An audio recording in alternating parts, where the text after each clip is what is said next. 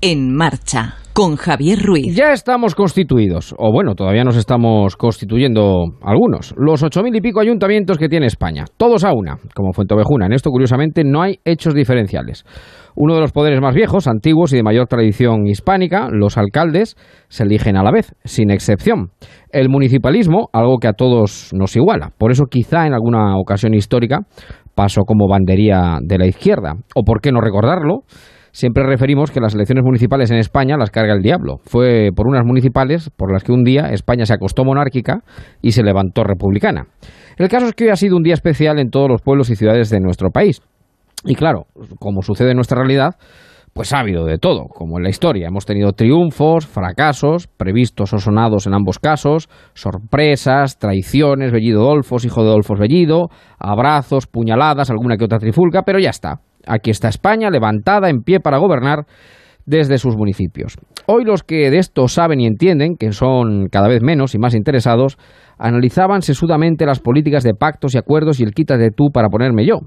Si les soy sincero, no entiendo a aquellos que se llevan las manos a la cabeza por según qué pactos. La historia está llena de herejes y de heterodoxos. Es más, yo les diría que la única forma de avanzar es esa, explorando nuevas vías, nuevos acuerdos, nuevos caminos. Marcelino Menéndez y Pelayo hizo un día la historia general de la heterodoxia. Y esa es la vía, amigos, la del pacto, la transacción y la negociación. En estos días está demasiado valorada la intransigencia y hasta la coherencia maximalista. El mundo anglosajón en eso nos da mil vueltas porque allí normalmente, salvo en casos clamorosos como el Brexit, la cualidad predominante es la practicidad o la utilidad. Si no hubiera habido traidores, transversales, heterodoxos, la transición española, por ejemplo, no habría salido jamás. Carrillo, el rey Juan Carlos y Suárez son la historia de tres desleales a sus principios fundacionales. Y salió bien. Es más, salió muy bien. De ejemplo universal que aún se estudia en el resto del mundo. Por eso demos más cabida a la transversalidad. Yo les hablo desde una ciudad, Toledo, llamada Ciudad de las Tres Culturas o Ciudad de los Concilios. Pues anda que no se tiraban puñales las familias visigodas, y no digamos ya los barrios de las tres religiones, la judía, la musulmana y la cristiana. Y sin embargo fue posible una convivencia más o menos pacífica. Por eso a estas alturas, y después de constituidos los ayuntamientos, no hay que desfallecer por lo que pueda venir. Es más, lo ocurrido hoy debe servir para alentar el acuerdo en un Parlamento, el de España, cuyos diputados cobran en, una democracia representativa por hacerle el trabajo al ciudadano y la vida mucho más fácil. Así que menos remilgos y más acuerdos. Las intransigencias no conducen más que a los enfrentamientos, la cesión, el pacto y el acuerdo a la concordia. Así que en esta tarde de sábado, por favor, señorías, pónganse de acuerdo.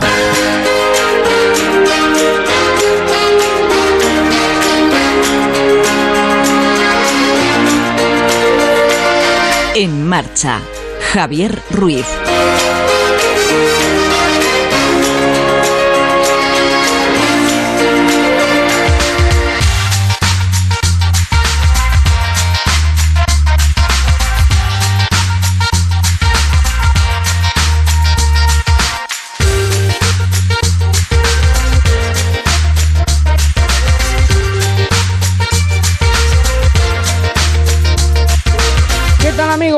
Buenas tardes. ¿Cómo les va la vida? Bienvenidos a las 6 y 11 minutos, las 5 y 11 en Canarias de este sábado 15 de junio de 2019, el día que nos constituimos. Nos constituimos los ayuntamientos. Y hablo en plural majestático porque al fin y al cabo todos formamos parte de algún pueblo, de alguna ciudad, bien sea de nacimiento, de origen, de residencia como decía Gala, dice uno no es de donde nace, sino donde pase. Bueno, donde usted se considere. Pero el caso es que hoy ha sido un día importante. Lo hemos venido contando aquí en Onda Cero. Lo seguimos contando porque, por ejemplo, hasta ahora eh, se constituye el Ayuntamiento de Pamplona. Eh, se acaba de mm, eh, constituir el de Barcelona. Ada Colau nuevamente repite como alcaldesa con esos votos de Manuel Valls. Eso es política. Eso es política. Optar entre lo malo y lo peor. Eso es política, lo que ha hecho Valls. Eh, optar entre lo malo y lo peor.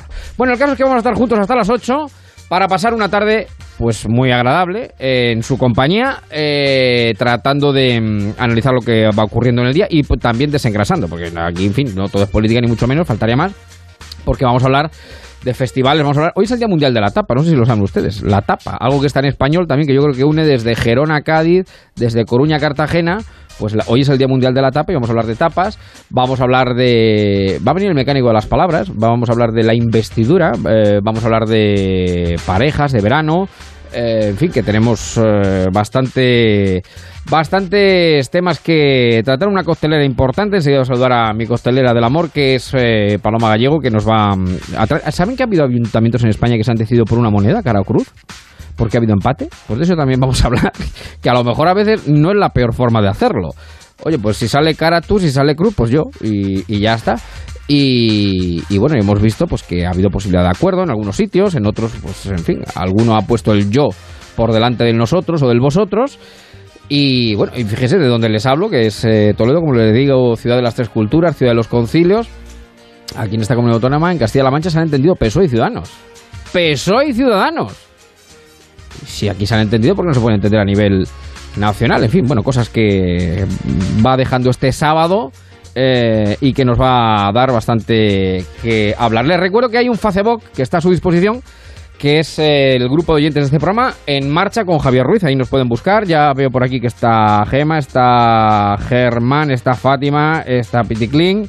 Eh, en fin, que tenemos ya oyentes que están en nuestras redes sociales, que también es una manera de seguir el programa. Hasta las 8 juntos, dos horitas en marcha, luego Radio Estadio, con eh, toda la actualidad del mundo del deporte, con esa semifinal para subir a Primera División el Málaga Depor y con ese primer partido de la final eh, de la final de la ACB, yo decir de la Final Four, ¿no? De, de la final de la ACB en Madrid-Barça, el clásico del baloncesto español. Todo ello lo contaremos a partir de las 8, pero antes, como digo, estamos en marcha y bueno, pues hablando de ayuntamientos, hablando de, de lo que es este país, pues hay una hay una canción que, en fin, mm, es de Víctor Manuel. Ahora lo vamos a contar porque España camisa blanca de mi esperanza eh, hay quien piensa que es de Blas de Otero, que es de Rafael Alberti. No, España Camisa Blanca de mi Esperanza, la canción de Ana Belén, es de Víctor Manuel. Eh, lo que pasa es que el verso Camisa Blanca de mi Esperanza, ese sí que es de Blas de Otero. Entonces, bueno, como al final, tirios troyanos unos y otros, cada uno de una forma, cada uno en su lengua, cada uno en su posición, pero al final hay una voluntad más o menos inequívoca de conformar algo semejante o común a una realidad que se llama España, pues qué mejor que empezar de esta manera el En Marcha de este 15 de junio.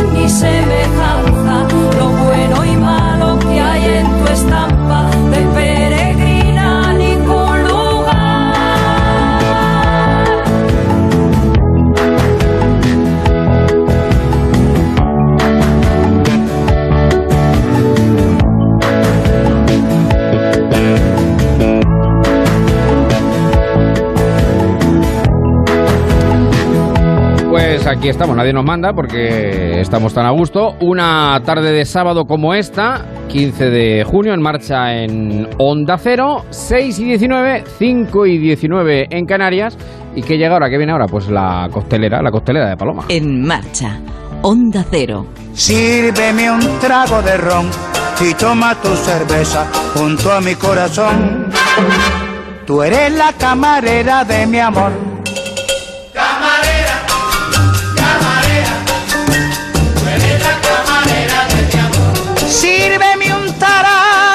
A mí de ron. Porque esta es la hora del refresquito, del solo con hielo, de las mirindas, del combinado.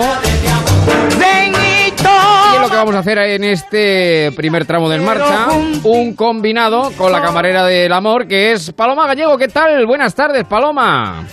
Hola. ¿Qué ¿Cómo tal? Muy buenas todo? tardes a todos. ¿Cómo va todo, querida amiga? Pues estupendamente. Bueno, me alegro mucho, me alegro mucho. Eh, una tarde en la que vamos a hablar de varios asuntos, entre otros, eh, bueno, la constitución de los ayuntamientos que se ha hecho, bueno, que se viene haciendo a lo largo del día. eh, y que Eso sí que ha sido una coctelera, donde ha salido de todo. Exacto, exacto, exacto, exacto. Porque en algunos sitios, bueno, ha habido, como decíamos en nuestras oleares, pues eso, mm, desde lo que estaba previsto, a sorpresas, abrazos, algún que otro silbido, alguna que otra protesta, en fin, esto es España, porque esto es así. Pero también en algunos sitios ha habido cosas curiosas y en eso, bueno, hay incluso algunos ayuntamientos que anoche se constituyeron a las 12, porque dijeron que no les venía, en fin, que no tenían otra, otra, otro remedio y que era la mejor hora y que mejor irse a las 12 de la noche y luego a celebrarlo y así se acaba pronto el- la cuestión. Y otros que lo han echado a cara cruz, como el que vamos a hablar ahora. Eh, Sí, variedad tan extensa como lo largo y ancho que es nuestro país. Bueno, hoy nos hemos acordado porque ha sido, como decías, una mañana de muchos nervios para unos, de pactos in extremis, de eh, cuestiones ya zanjadas en la noche anterior, pero hoy nos hemos querido fijar no en quienes estaban mordiendo las uñas contando los votos, ni quienes temían que un movimiento de última hora diese al traste con sus negociaciones. No, ahora nos queremos fijar en quienes hoy han pasado una mañana relajada, bien porque tenían una mayoría absoluta, bien porque la noche electoral les dejó un empate técnico, tal cual, empate eh, entre dos partidos, y como dices, tenían que echarlo a cara cruz o a través de una papeleta. Hay varios eh, ejemplos, por ejemplo, de estos casos singulares. En Urracal, en Almería, despidieron la noche electoral con un empate a 143 votos de PP y PSOE.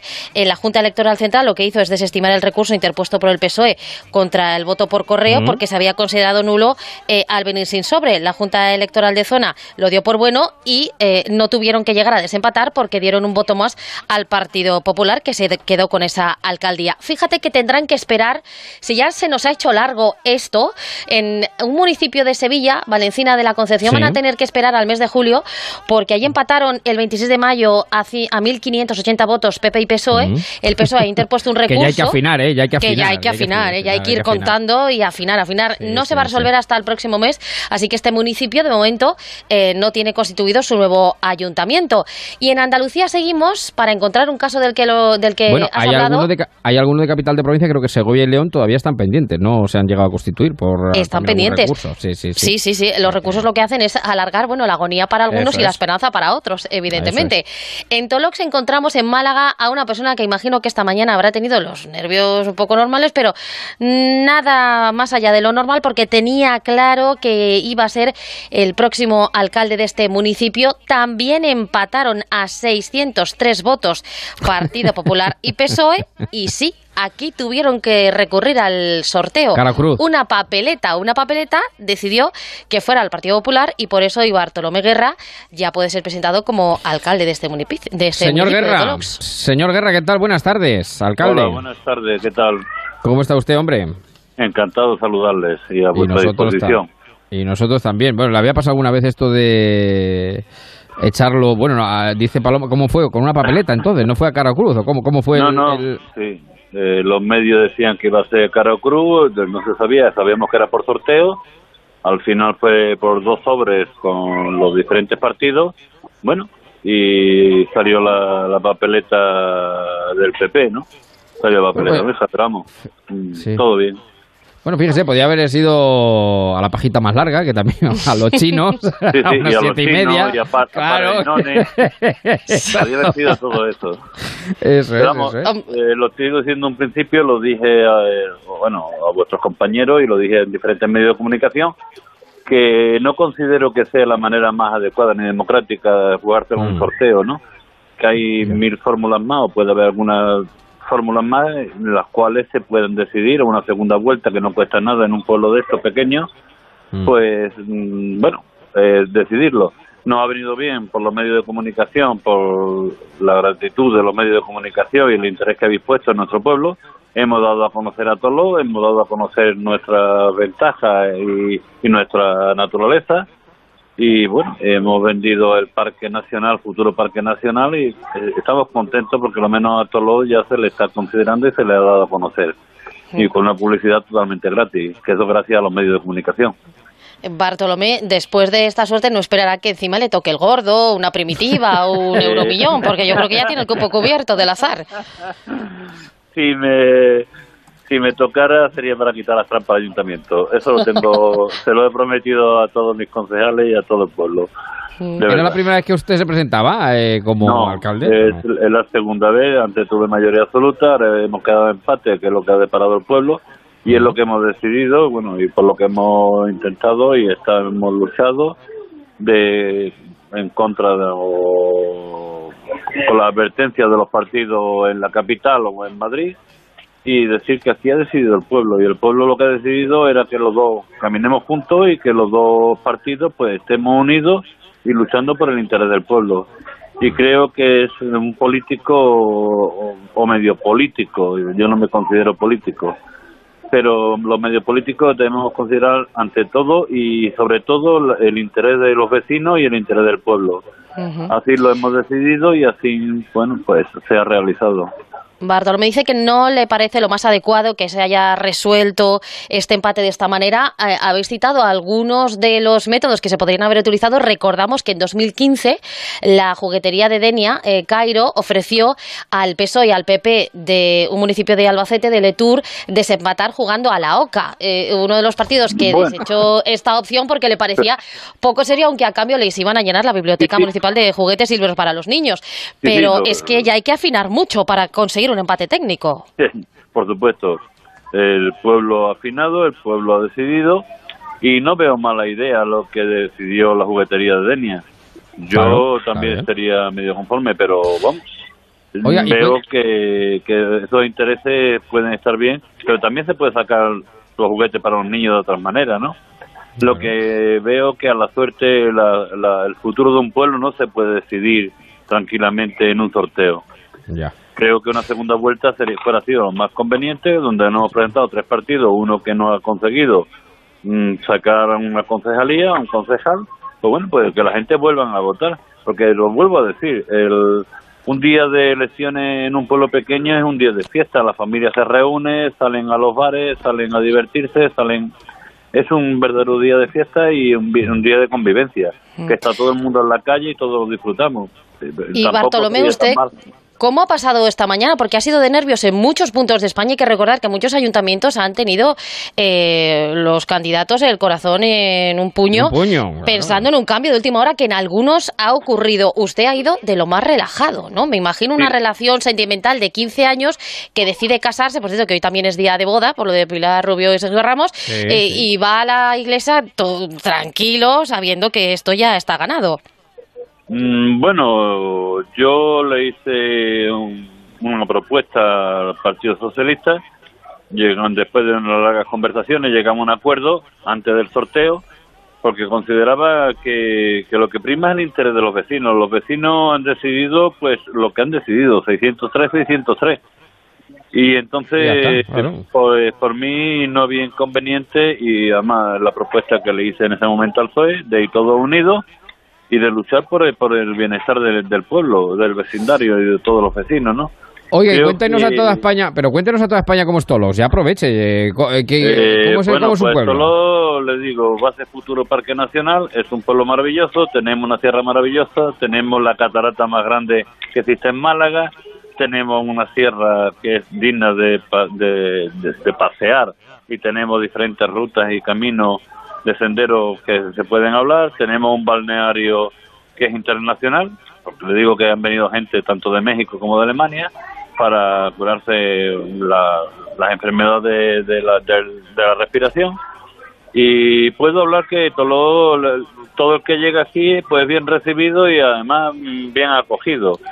Eh, si todo tiene alguna característica es que aquí a nadie se le mira como forastero. Decimos forastero porque lo- por la cantidad de, de personas que vienen en verano al, al balneario, ¿no? Pero después eh, todo el mundo bien recibido, todo el mundo bien acogido y, y integrado dentro del pueblo tranquilamente. Tenemos gente de ahora mismo de Argentina, tenemos gente de Alemania, tenemos gente de Inglaterra, tenemos belgas, tenemos y se sienten que no quieren irse a la costa, es decir, quieren irse venirse a un pueblo de sierra donde lo que prima es la seguridad, la tranquilidad y el y la naturaleza. Eso es todo. Bueno.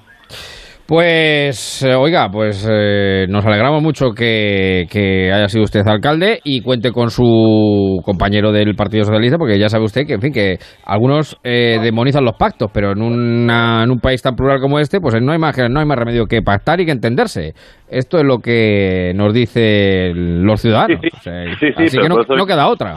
No ya estoy de acuerdo con usted en ese, en ese término, ¿no? Pero es que creo que lo que tenemos que ser responsables somos los que en estos momentos estamos a la cabeza o dirigiendo las diferentes formaciones y considerar que es lo mejor para, para el pueblo, ¿no? Sin duda. creo sin duda, sin duda. que, que ahora mismo hemos llegado a este acuerdo y bueno, Será bueno para el pueblo, será bueno para el pueblo, ya lo verá. creo que es lo Eh, mejor para el pueblo. Alcalde, Pero- le, de- le deseo lo mejor y ya iremos a Tolox a ver el Parque Natural o el Parque Nacional cuando El esté- Parque Nacional cuando lo sea, están invitados. Eso es, eso es. Un abrazo, tranquilamente. sí señor, un abrazo muy grande Bartolomé, un saludo. Adiós, gracias.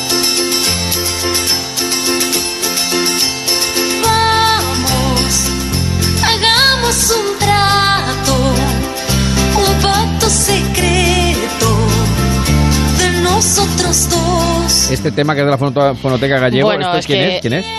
Amanda de Miguel, que en su momento no sabía que componiendo este Amanda, tema no a Miguel, no. Amanda, Amanda, que iba a ilustrar tantas noticias políticas. Es una sintonía para nosotros aquí eh, en elecciones y representa desde luego la realidad de muchos de los pactos de los que hemos sido testigos en estos días y en estas últimas horas.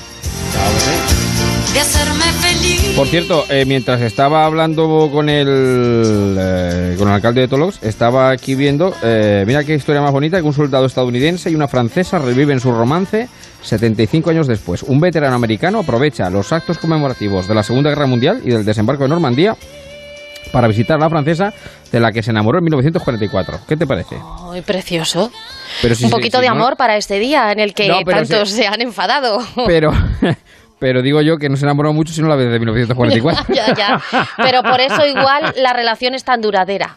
Sí, sí, sí. Por cierto, dicen por aquí, estamos viendo, estamos siguiendo, aunque luego a las 7 lo contaremos, Navarra Suma parece que efectivamente consigue la alcaldía de Pamplona, pero luego lo contaremos eh, a partir de las 7 en los servicios informativos. Bueno, seguimos avanzando, 6 y 32, 5 y 32 en Canarias.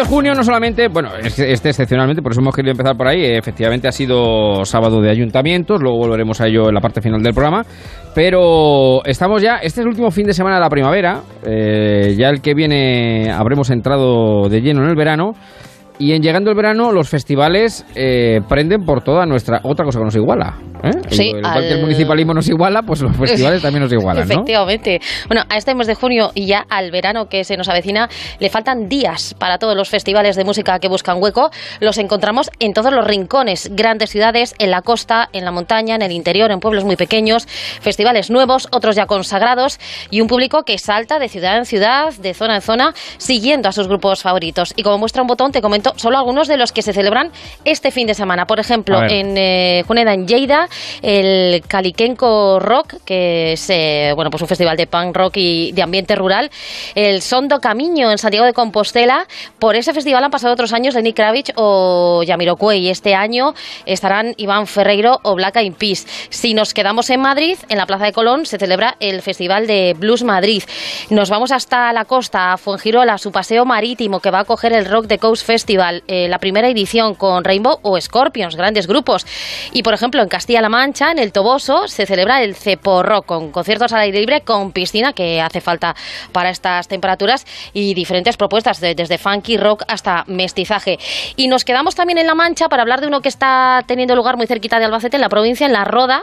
Eh, he de reconocer Hombre, la que es parte uno de los mis- Miguelitos. Claro, la parte de los Miguelitos y de este Por cierto, festival. en la ¿Mm? roda, en la roda de esta hora está tomando posesión eh, otro alcalde, no sé si habrán oído ustedes hablar de él, Juan Ramón Amores, eh, que es, eh, yo creo, en fin, ha salido yo prácticamente, yo creo que en la mayoría de medios de comunicación de toda España, eh, un ejemplo a seguir porque Juan Ramón Amores, Juan Amores, Juanra, como en fin, le llamamos los que lo conocemos, eh, hace cuatro años fue diagnosticado de ELA, la esclerosis lateral amiotrófica, le dieron dos años de vida, no le dieron más.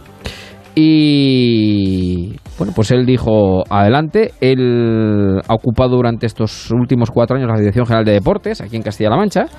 Y no solamente ha vencido o está venciendo a la ELA, o al ELA, como le, le- le llamemos, femenino o masculino, sino que, bueno, ha querido ser eh, un reto más y ha conseguido ser alcalde por mayoría absoluta de su pueblo. O sea, que es Sí, pero además, verdaderamente ojo, un vuelco, porque eh, se presentó con el Partido Socialista, el Partido Popular había eh, gobernado los últimos eh, bueno, 30 más de años. 20 años, 30 Sí, sí, años, no, con lo cual más, un vuelco 32, creo. importantísimo que ya Sí, en campaña se venía, bueno, pues haciendo grandes apuestas eh, pues a favor de este vuelco y lo ha conseguido. Es- no pretende ser ejemplo, pero sí pretende visualizar que cuando uno lo intenta sí que puede y que le ha servido para saber que la vida hay que disfrutarlo traguito a traguito. Mm, es, y yo creo que es la mejor lección, sin tampoco necesidad de querer darlas, eh, que nos puede quedar de ello y cuatro años por delante de gestión de Juan Ramón Amores, que ha tomado posesión hace un- una hora y media, esta tarde.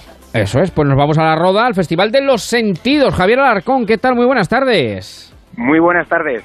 Javier es el director del festival. Eh, ¿cómo, ¿Cómo va transcurriendo, querido Tocayo? Pues la verdad es que eh, en estos momentos hay un ambiente espectacular. Eh, acaba de terminar eh, el concierto del grupo tributo a Queen, eh, que se llama Queen Universe, y ahora hay una actuación de, en el escenario Sentidos Club de, mm, de un grupo, o sea, de, un- de un colectivo de DJs que se hace llamar Coco Cherry, que vienen de Barcelona, y está todo el mundo bailando muchísimo. Yo acabo de salir ahora para eh, alejarme un poco de- del- ruido y eh, me he quedado sorprendido de cómo estaba todo el mundo ahí bailando. Y bueno, la verdad es que sí, ahora va a empezar también un grupo que tiene que ver con precisamente con, eh, con el nuevo alcalde de La Roda, porque antes de, nuevo alcalde de La Roda ha, ha sido eh, y sigue siendo eh, dire- director general de Juventud y a través de un programa que establecimos con, con, esta dirección de la Junta de Comunidades, pues eh, hicimos un concurso por el que uno, un grupo de jóvenes músicos de Castilla-La Mancha puede tener acceso al cartel del Festival de los Sentidos. Y justo ahora va a actuar el grupo Mans, que vienen de, de Alcázar de San Juan, y, so- y han sido los ganadores de esta edición del, del concurso que comento, Sentidos Emergentes. Bueno, Javier, muy buenas tardes. La verdad es que a las 8 y 37 no nos da ninguna envidia que estés Seis, eh, seis y en un 37. festival. Se- Seis, seis. 6 y 37 es que ya no sé Ah, ni en qué día vivo. te has ido a las 6 y ocho. 37 que estamos en directo, eh, que nadie piensa que esto está grabado. Soy yo que estoy mal. Eh, Javier, no nos da ninguna envidia. Estáis ahí disfrutando de un festival que lo hemos elegido porque sigue siendo un festival que ha ido creciendo mucho, que reúne a muchísima gente, pero un festival muy cómodo y de muy buen rollo. Y porque une y fusiona de, ma- de manera privilegiada la música y la gastronomía. Porque olvidémonos de los festivales en los que uno se come un bocadillo mal hecho, frío, eh, una tapa ya pasada, porque aquí hay Feria de la Tapa con su particular premio y con cocineros reconocidos y presencia de bodegas de vino, con lo cual aquí la gastronomía eh, tiene cinco tenedores al igual que tiene cinco estrellas el cartel musical. Sí, es verdad que no se trata de que tengamos una zona de gastronomía cuidada, sino que eh, el Festival de los Sentidos es un festival de música y de gastronomía. O sea, es, eh, es una parte in- innegociable dentro del festival. Los hosteleros de la localidad preparan propuestas eh, que son seleccionadas a través de, de un concurso que hacemos y son las que llegan al, al festival. Son las que el público acaba degustando a lo largo de las jornadas del festival y la verdad es que eh, pues efectivamente es una parte muy muy importante dentro del festival. Bueno, es, es estupendo porque no hay mm, pocos festivales de este tipo donde Yo es que puedan fíjate, degustar, yo- es verdad, yo- buena comida y buen vino. Ya cada vez hay siempre- más, ¿eh? Pero... Yo, yo siempre he dicho que yo me moriré sin ir a un festival porque eh, por, por- por comodidad, porque yo, claro, lo de el, eh, lo de tirarme a una tienda de campaña y tal, pero ya me han dicho que ya no es así. Que ya no Tampoco hace falta. Hay zona de acampada en algunos festivales, pero en otras puedes alquilar un apartamento, puedes irte a un hotel. exacto, exacto, exacto, no, no hay necesidad tampoco. Bueno, deberías, y- deberías ir a un festival, ¿eh? te lo recomendamos. No sé, no sé. Bueno, a ver, eh, uno es amante de la música, por supuesto. Lo que pasa es que, en fin, eh, la verdad es que el festival es todo concentrado. Precisamente el Festival de los Sentidos actúa este grupo.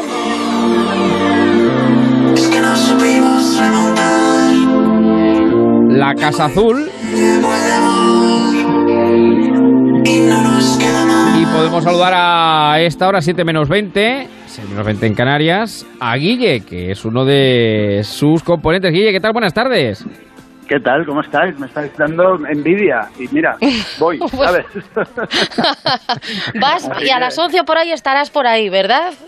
Nosotros iremos a una hora prudencial para disfrutar, pues no solo como artistas, sino como público, porque la verdad es que ahora esto que comentabais, han ido, han ido evolucionando mucho los festivales. Tenemos ya una, una experiencia, digamos, en España de muchos años y creo que hemos llegado a un momento en el que esa supuesta asociación del festival, pues simplemente a la muchedumbre, al lugar como incómodo, ¿no? En donde uno vive muy intensamente pero duerme poco y tal. Yo creo que cada vez mm, está como más es más variopinto todo el panorama hay muchos festivales, el cual, vamos, el Festival de los Sentidos es un ejemplo en donde uno puede ir, vamos, tranquilamente a disfrutar pues de, la comida, de la música, tranquilamente y te diría que incluso hasta hay algunos festivales, desconozco, digamos, eh, en este sentido el Festival de los Sentidos, pero en los que esas zonas de acampada que históricamente asocian ¿no? como a y tal, pero bueno, no es comida, hasta te dan envidia. O sea, a lo mejor hasta te has cogido un apartamento, te has cogido un hotel y luego ves la zona de acampada y dices, hostia, pues no sé si me he equivocado, ¿no?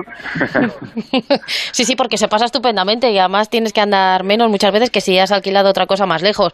Bueno, eh, hay un ambientazo, oímos de fondo el ambiente que hay hasta ahora del Festival de los Sentidos, que se vive todo el día. La Casa Azul vais a actuar a las 2 menos 20 de la madrugada, justo Temprano, después de temprano. Dorian.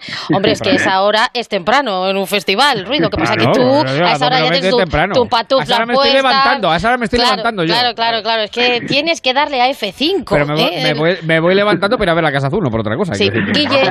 Milky Way, Claro, claro. que es el alma de Casa Azul, eh, después de lo... Bueno, te da tiempo de ir a ver a la Casa Azul a la Roda a las 2 menos 20 y si no, Oh, claro. eh, el siguiente festival en el que vais a estar, Guille, ¿cuál es? Porque os lo podéis llevar como de cobaya y así que se dé cuenta de cómo han cambiado los festivales. La, sí, realmente, si se, si se diera una vuelta. Además, nosotros este año eh, tenemos como la suerte de poder estar haciendo una, una gira bastante centrada en festivales en los que habitualmente no, no hemos tocado nunca, incluso en, en lugares donde habitualmente cuesta un poco más llegar, festivales más, más ¿no? con un poco más de personalidad como más marcada, que es una cosa que se agradece porque ya te digo, llegas vas a lugares donde habitualmente pues eh, pues no, no, no puedes tocar y realmente descubres pues lo que decíamos no ese tipo ese perfil de festival un poco un- pues, pues di- distinto no y que realmente tiene más personalidad pero bueno yo creo mucho además esto que comentabais antes y es, teníais toda la razón o sea el eh, Serrat tenía esa canción que se llamaba Fiesta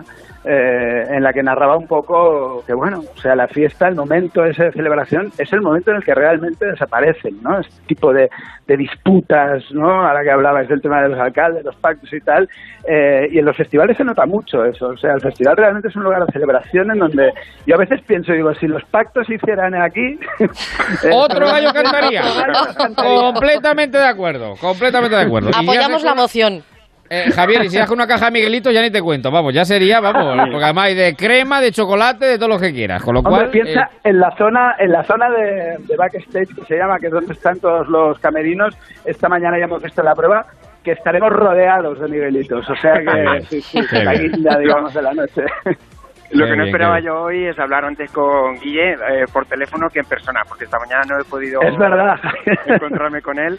Bueno, el milagro de la radio. Lo que no consiga Onda Cero no lo consigue Lo nadie, también radio, lo decimos. es Y la verdad es que sido una sorpresa Y muy lo que- agradable porque estamos eh, muy emocionados por el cartel que nos viene esta noche, uno de los grupos más queridos para el Festival de los Sentidos, que es Dorian, acompañados de, lo- de, de Guille Milky Way que, y el- Mm. su proyecto La Casa Azul, que desde nuestro punto de vista es un proyecto eh, que, que va a quedar a lo largo de la historia por, por la proyección de baile, de sentimientos que genera eh, la música de, de- de este grupo.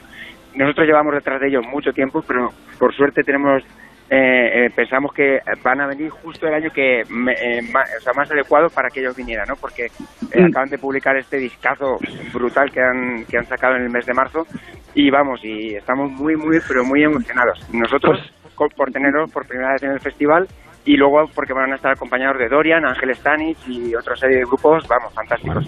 Bueno, es un cartel eh, nosotros igual. De lujo, ¿eh? Además, de lujo. no es por decirlo, que queda un poco mal, pero te lo voy a decir igual. O sea, realmente sí que a nivel de, de directo, que era como una asignatura históricamente un poco pendiente para nosotros, eh, porque, bueno, yo siempre he considerado como un grupo muy de estudio y tal, hicimos un esfuerzo, ¿no? Al comenzar esta gira, decir, vamos por una vez a montar una muy buena banda de directo, con un muy buen directo y, y, vamos, estoy convencido que es el mejor momento del grupo sin lugar a dudas.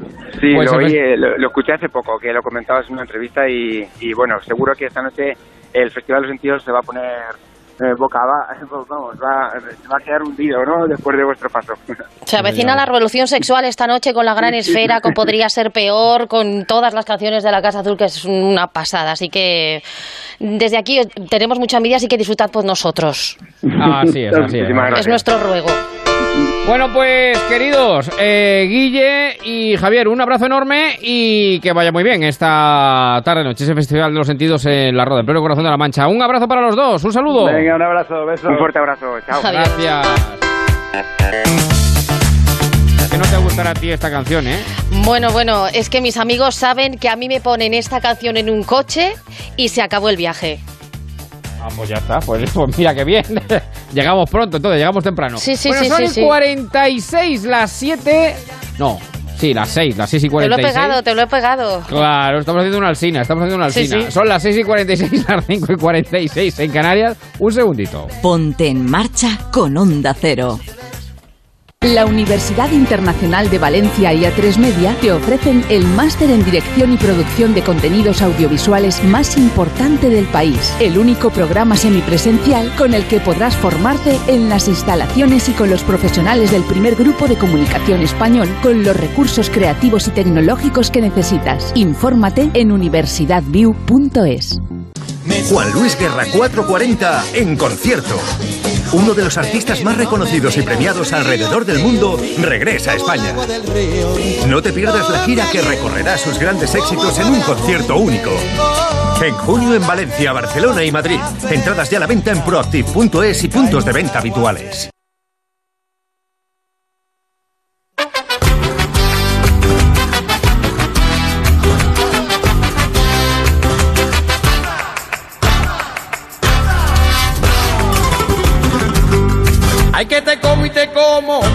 Que te voy a comer.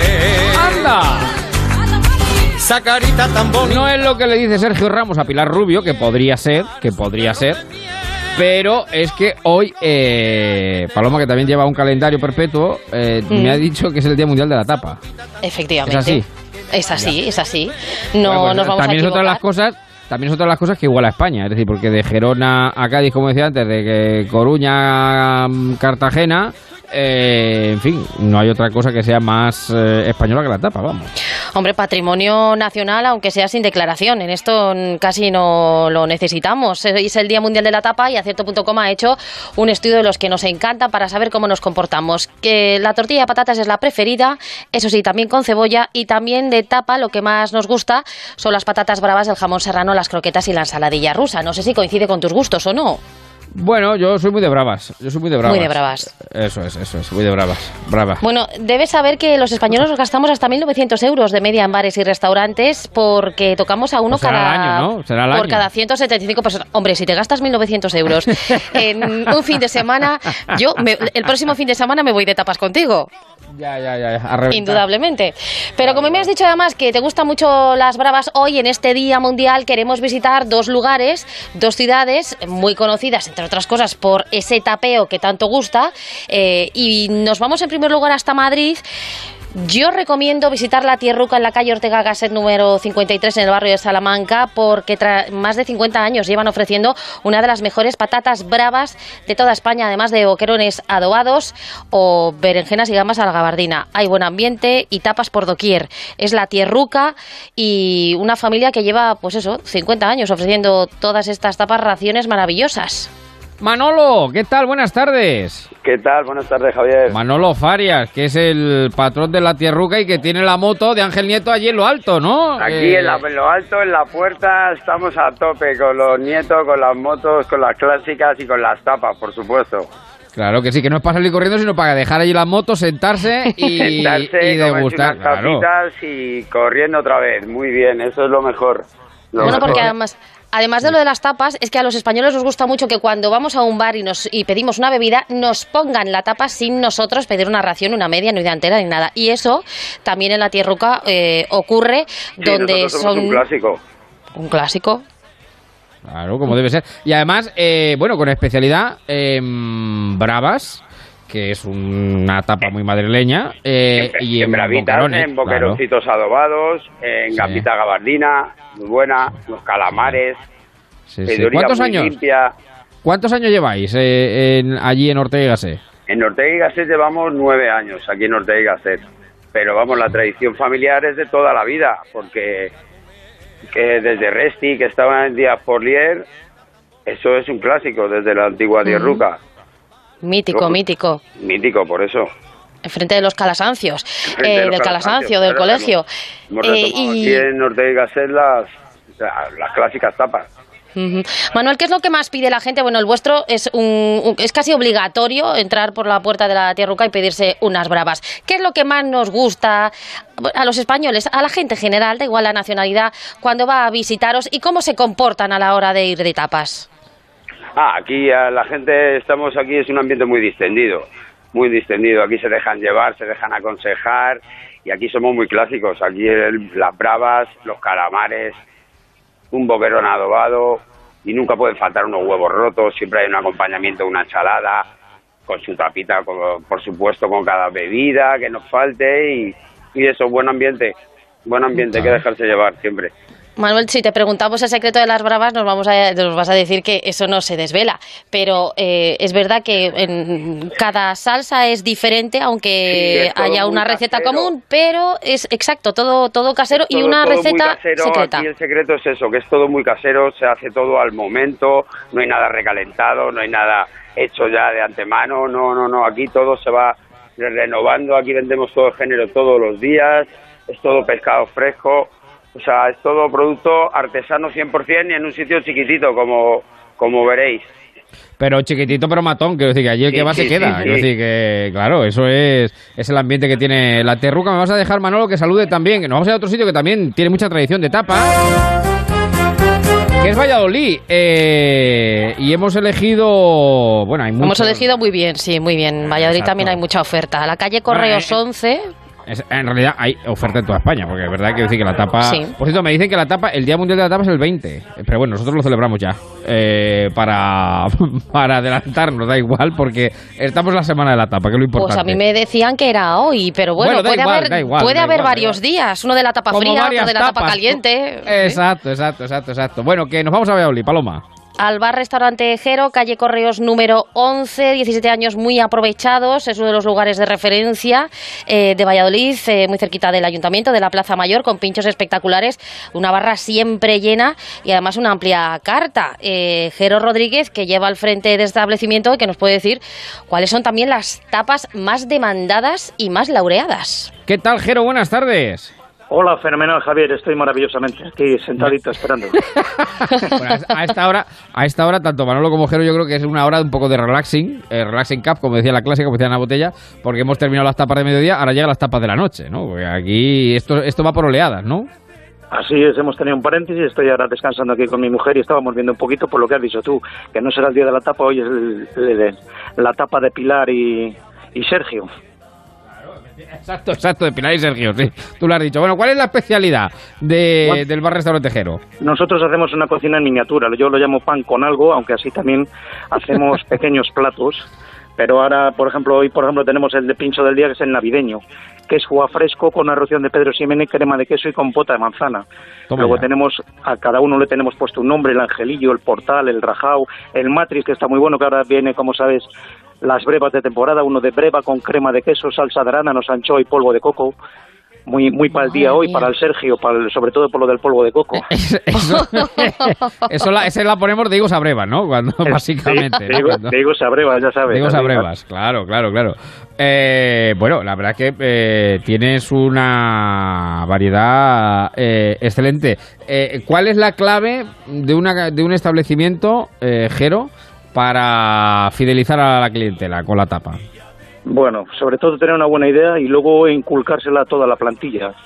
No solamente es sacar una buena tapa, luego ya sabes que es hacerla y creársela a la gente y que la tome la gente y que se sirva como es debido.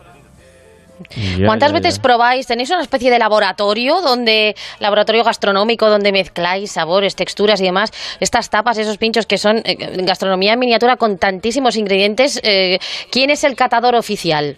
Bueno, desde hace un tiempo mi hermana Esther, Carlos del Val y yo, Jero, cuando sacamos algo lo probamos muchas veces antes y luego tenemos de, de conejilla de indias a los que tenemos al edificio que tenemos enfrente de correos que siempre les damos a probar antes de sacarlo a la venta.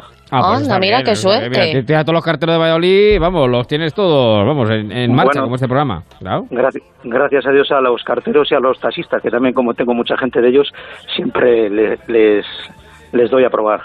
Oye, una pregunta, Jero. ¿En Valladolid en la tapa la ponéis o hay que pedirla? No, hay que pedirla, aunque Hay aún así también te tengo que decir una cosilla. También, oye, ya sabes que van grupos a diario, como te he comentado, de correos y taxistas, y siempre tenemos un pequeño detalle, porque, oyes, los sueldos son los sueldos ahora y de vez en cuando hay que estirarse un poquillo. Ya, ya, ya. Ah, O sea, que mira, una- qué detalle. Un pequeño detalle y luego ya si quiere una tapita ya más elaborada, pues se pide, ¿no? Eh, que- Exactamente. Mira, lo- eh, viene bien de vez en cuando sembrar para luego cosechar. Oye, ya vendrán con la familia. Es que eso, eso hace que vuelvas a un sitio y que te pongan una mala cara en un momento dado o que no te pongan nada hace que no vuelvas. Eso está comprobado. Eso sí, eso sí. Vamos a intentar hacerlo mejor, cada vez mejor. Ya, ya, ya, ya. ¿Cuánto tiempo llevas tú con el... En este el- local llevo 17 años. Luego yo, ah, muy cerca, si conoces Valladolid, he estado trabajando 23 en, en un restaurante que se llama La Mina. Bueno, o sea que llevo ya llevo ¿Cuántos ya años 40 llevaste? años. Llevo ¿Y tú, Manolo? 42 años, 42 ¿Y Ma- trabajando. Manolo, ¿tú en la hostelería cuánto tiempo, cuántos años llevas? Pues yo en hostelería llevo por cerca de 20 años. 20 años, o sea, que ya también son unos, son unos pocos, son unos pocos. Eh, eh, eh, yo siempre digo que la barra además da una psicología especial, no sé si estáis de acuerdo, ¿no? Porque en cuanto ves entrar el cliente, lo calas, ¿no? No se escucha muy bien a Manuel, ¿no? Sí, se le escucha un poquito bajo, efectivamente. Sí, se me- escucha- espera, ahora- ahora, ahora, ahora, mejor, ahora, ahora mejor. ahora, ahora. Digo Que que, en en la cuanto- barra siempre hay que saber, hay que saber torear, como los buenos toreros. Sí, sí, en cuanto ves al cliente, ya como el toro le ves, ¿no? Ya en Sí, cuanto ya hace... le ves, ya le ves cómo te entra. Hay que entrar a matar o sacar el capote rojo, el grana, el que sea, hay que hacerlo, hay que hacerlo, pero bien, siempre mejorando, como bien ha dicho nuestro compañero. Claro, claro, claro. Si hace algún extraño, pues eso, eh, coger pronto la, la espada pa- Pedir el para... estoque rápido, Eh, pedir el estoque, efectivamente, Ahí efectivamente. está. Bueno, Sí, pues eh, hay que disfrutar porque la tapa yo creo que es de lo más... Además, últimamente... También, bueno, últimamente, ya hace mucho tiempo, pero bueno, eh, también es otra opción, sobre todo de sábado noche, también de sábado mediodía, eh, Claro lo de comer sí, de tapa tapas, siempre, comer de tapas, tapa ¿no? Pero incluso, incluso comer de tapas, dice, mira, ni es que ni como, ni voy- me, ya me pido tres, cuatro A ver, Ruiz, reconoce que es que tú comes cuatro, bueno, cinco de los siete días de la semana de tapas. No, no es así, no es así, es una leyenda urbana que eso, eso, eso se confirmamos, confirmamos que sí. Es una leyenda urbana, pero eh, es verdad que, bueno, que decir que de dos, tres, bueno, cuatro tapas bien elaboradas o, en fin, que tengan un poquito de, de fuste, pues uno también puede medio hacer merienda cena, ¿no? Que, que se decía eh, antiguamente. Pues Jero, eh, un abrazo muy grande y enhorabuena por estar tanto tiempo ahí al pie del cañón. Otro para vosotros. Muchísimas gracias a todos, compañeros. Un abrazo enorme, gracias. Y Manolo, Manolo, un saludo enorme también para ti y para todos los amigos de la. Tierruca. Muchas gracias, os esperamos aquí. A Allí iremos a po- tapitas buenas. A por la de Brava, sí señor, y a por los boquerones. Un abrazo enorme, Un abrazo, cuídate. muchísimas gracias. de la patata divina. Bueno, la tortilla de patatas que es otro de los eh, de las tapas, de luego más solicitadas, sin duda alguna. Pues que un Eh, pincho de tortilla da la vida a cualquiera. Sí, además el año pasado quiero recordar que fue, creo que fue el año pasado que hablamos de la mejor tortilla de España. Que Sí. creo que era Huelva, ¿no? Estaba En Huelva, en Huelva, el Juan José. Bueno, impresionante, impresionante. No hay que dejar este mundo sin probar la, la tortilla de Juan José, en Huelva. Bueno, pues la costera de Paloma muy agitada. Eh, como ven, hemos eh, tenido un poquito de todo. Tapa, hemos tenido festival, hemos tenido ayuntamientos. Ahora a las 7, nada, en 40 segundos, nuestros compañeros de los servicios informativos nos van a contar la última hora con esa constitución en el ayuntamiento de Pamplona. Navarra suma, Enrique Maya ha sido elegido nuevo alcalde por mayoría simple. Ahora lo vamos a contar. Paloma, cuídate mucho. Un beso muy Un grande. beso, adiós a todos. Un abrazo enorme. Nos queda una horita más en marcha. Hasta las 8. Y todavía para tocar diversos palos. Que el sábado hay que aprovecharlo al máximo. Noticias. Con aceite bien caliente. Son las 7 de la tarde, las 6 en Canarias.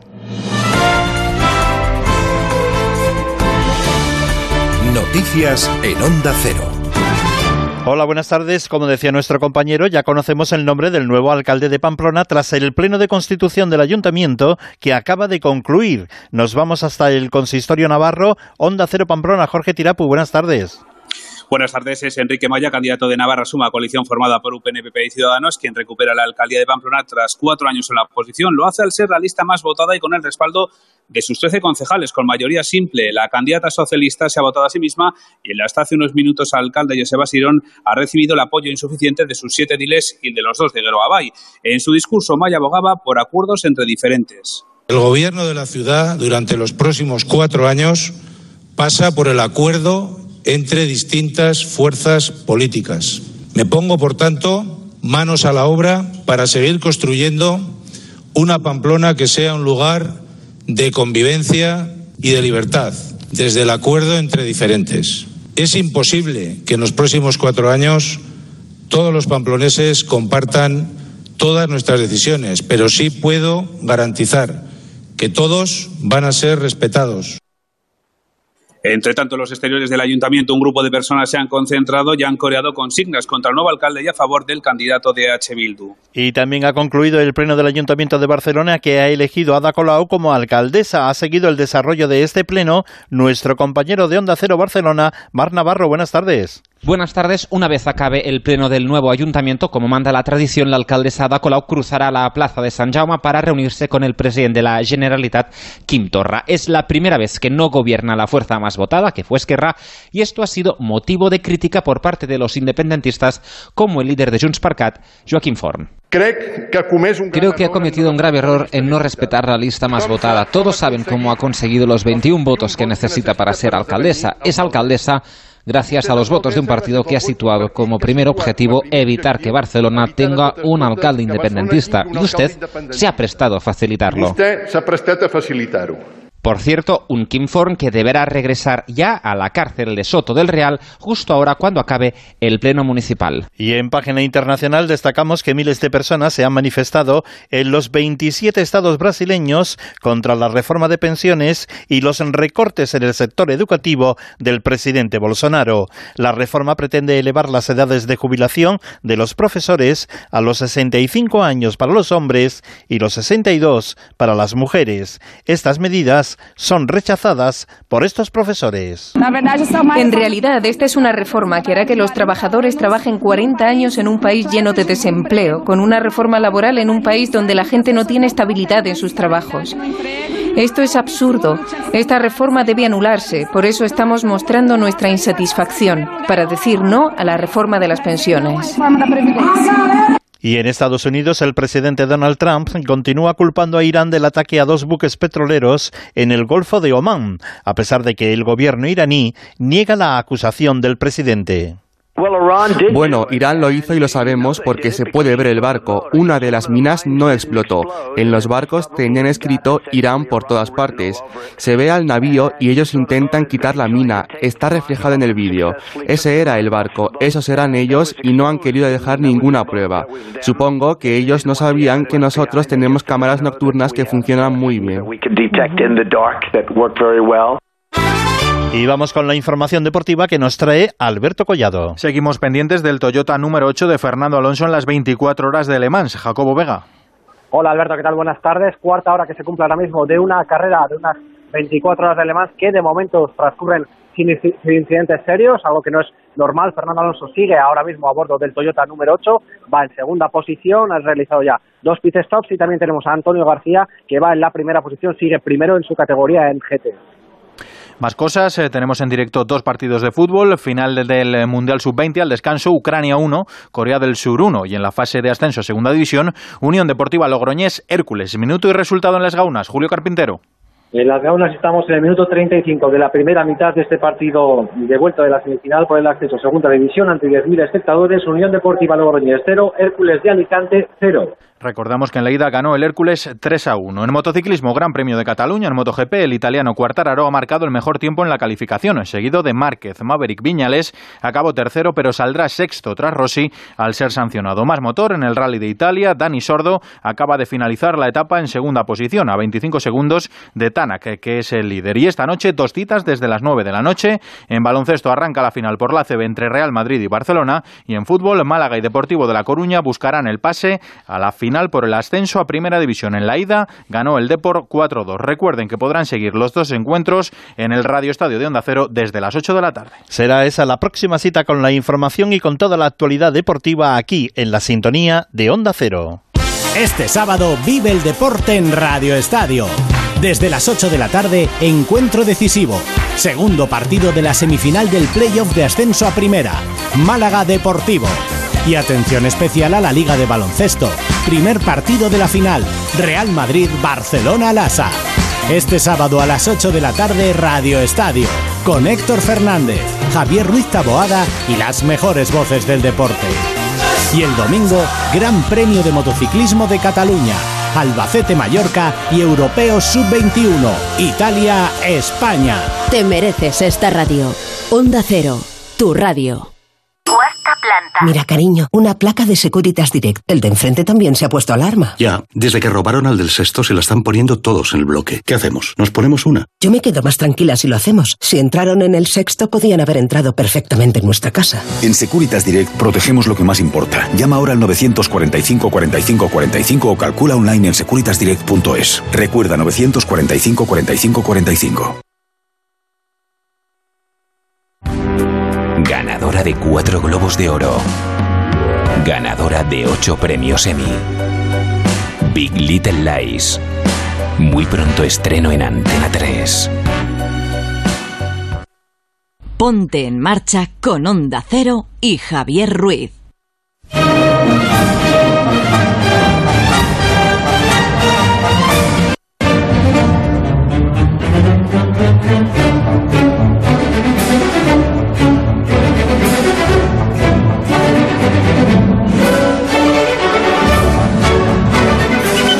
Las 7 y 7, las 6 y 7 en Canarias. Estamos en directo en marcha en Onda Cero, tarde de sábado.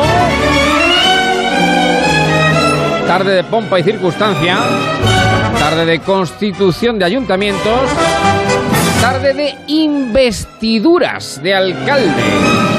De alcaldes, de alcaldesas. Este programa que tenemos el privilegio y la suerte de contar con el primer mecánico de las palabras que existe en España, Antonio Illán al cuadrado, porque es Antonio Illán, Illán, Illán. Me van a permitir que lo salude A esta hora, querido Antonio, buenas tardes. Muy buenas tardes y nuestra felicitación a todos los investidos e investidas. Exacto, exacto, exacto. Visto que te he traído la orquesta entera para recibirte, toda la pompa y la circunstancia que requiere un día como hoy. Claro, es que esto de la investidura lleva además aparejado el tratamiento consiguiente, que Claro. en unos casos son excelentísimos, en otros ilustrísimos, Eso en otros esto es muy variado además. no Claro, es claro. igual en todos los ayuntamientos, ¿eh? No, todos no, los no. alcaldes son excelentísimos. Eh, cambia eh, el protocolo de España. Eso podemos hablarlo Muy día. rico, es muy rico, efectivamente, así es, así es. Bueno, vamos, vamos, vamos a ello, vamos a ello. Vamos con ello, vamos, vamos, vamos. Queríamos hablar de la palabra investidura. Eso es. que Eso en es. su origen pues viene del latín investire, que es vestir dentro, ¿no? Es una cosa como muy simbólica, pero es un, una palabra que tiene un concepto, se refiere, el significante ese se refiere a un concepto que ha venido teniendo esa idea de conferir de unos a otros dignidad, poder o cargo o importancia o, o, o darle algo, ¿no? Para que domine sobre ello, pues figúrate, eh, de, de origen judaico, esa es la palabra la encontramos en el Antiguo Testamento y Sí. ahí estaría ya la ceremonia en que Salomón recibió su poder real, ¿no? Y en el Nuevo Testamento, tú que lo lees tanto, pues también la encontramos en Lucas, ¿no? Donde la promesa hecha por el Señor resucitado a los discípulos de que serían investidos con poder de lo alto antes Ah. de que comenzase sus, sus misiones. Y, y la idea de la investidura, así la más cercana a nosotros, pues Sí. viene desde la época feudal. ¿Tú tuviste, señor? yo siempre he sido vasallo, yo siempre he sido vasallo, ya lo sabes, yo soy del Pues, pueblo eh, siempre. Claro, pero tu señor te ha podido investir para Claro. darte esta cosa que es el programa del marcha de los fines de semana. Exacto, exacto, exacto. Eh, pues exacto. ya está. Claro, claro. Vestidura era la entrega simbólica de- del bien concedido por el señor feudal eh, al vasallo, ¿no? Y, Eso es. y a veces pues el señor le entregaba tierra, ¿no? Y otras veces pues le entregaba otras cosas. Entonces simbólicamente pues si se le entregaba un campo se le daba pues o un terrón o un trozo de césped de unos cuatro o cinco centímetros, o sea, un trocito pequeño. Eso era, digamos, la simbología de investirle. Pero claro, dependiendo de lo que se invistan, pues a otros, pues la, la investidura perfestucan, que decían en algunos, pues le daban un bastón, que era la festuca, que eso Sí. es lo que ha llegado a nuestros ayuntamientos. Claro, el ¿Te das bastón. cuenta? El bastón de mando, eso es. Claro, sí, sí. claro, claro. Eh, el, el alcalde interior a- anterior inviste al que viene y le entrega el bastón, la festuca. ¿Eh? Sí, sí, sí, en otros casos había tradición, pues dependiendo, ya te digo, de la investidura que se hiciera, pues había tradición de entregar un cuchillo o una espada o poner un anillo, por ejemplo, en las dignidades eclesiásticas, pues al canónigo no se le inviste lo mismo que al obispo. No, al canónigo claro. se le investía entregándole el libro, al abad el báculo y al, al obispo el báculo y el anillo. O sea, pero en todo, en todo elemento de investidura lo que se está transmitiendo es la dignidad. Pero Claro. como la dignidad, el poder, el carisma, eso no se ve, eh, se simboliza en algún detalle, en algún Eso detalle es. captable por los sentidos. Entonces, en unos casos es el bastón, en el otro el báculo, el anillo, o, o, por ejemplo, cuando te harán seguramente, porque tú lo vales, em, doctor honoris causa por la Universidad de Castilla-La Mancha, porque Por alguna vez tienen que hacer a alguien de la radio, que ya está bien, Sí, ¿no? Que sí, siempre sí, sí, lo hacen a los empresarios y a este tipo de gente. sí. Bueno, claro, y pues, te ponen el birrete, te ponen tu birrete, ¿no? Claro, y... y- les- y- eh, el- te invisten y, y te dan, te dan, te imponen con la imposición, o sea, te invisten con el libro el anillo, los guantes y el birrete. O sea que ahí mm, no te invisten con una sola cosa, con un solo símbolo. Sino con varias, con varios, con varios. Que te invisten con varios. pues bueno. A mí lo que me llama la atención, que por eso quería, por eso pensé en el pero término. Siempre esa idea de entregar lo que importa de esto es la sustancia, más que la forma, más claro, lo que, claro, claro, claro, claro, evidentemente. de una lo que, dignidad. Lo que de una simboliza. o de un cargo importante, ¿no?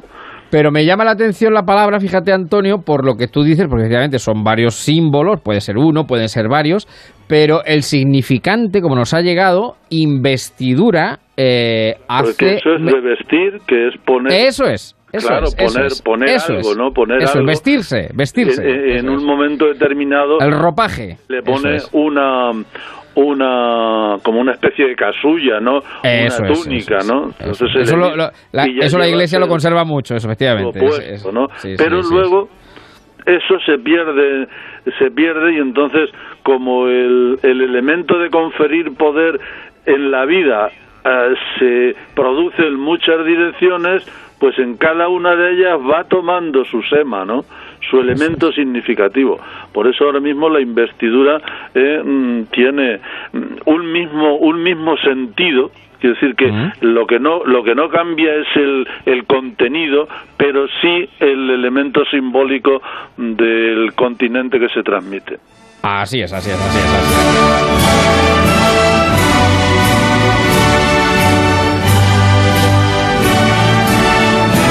La riqueza del lenguaje. Este término, fíjate, no ha cambiado mucho en el significante, pero sí que ha cambiado en el. Tampoco en el significado, pero sí la simbología, que efectivamente, Sí, la porque bien, simbología, sí. ha cambiado Bueno, muchísimo. Se mantiene, ¿no? Como la del bastón. Sí, la del bastón ha llegado a nuestros días. Es la que tú has dicho al principio, efectivamente, que ha llegado a nuestros días. Lo hemos visto esta mañana prácticamente pues en casi todos los ayuntamientos de, de España. Bueno, querido Antonio, como siempre, un placer. Te paseaste ya por la Feria del Libro, ¿no? Convenientemente. Sí, ya tengo tres libros aquí encima de la mesa esperando hincarles el diente. Para hincarle el diente. Recomiendo, bueno, ya lo recomendamos en la radio hace una semana, una semana, por ahí, ¿no? Una semana, una semana, sí, sí, sí. Me pierde la metido bien el tiempo, ¿no? diente a él, que es la, la biografía de Nietzsche, la Ah, última, sí, ¿no? sí, la y me está encantando, ¿eh? Bueno, bueno, pues dicho queda y recomendado nuevamente. Querido Antonio, cuídate mucho. Un abrazo enorme, un saludo. Gracias. Adiós, adiós. adiós.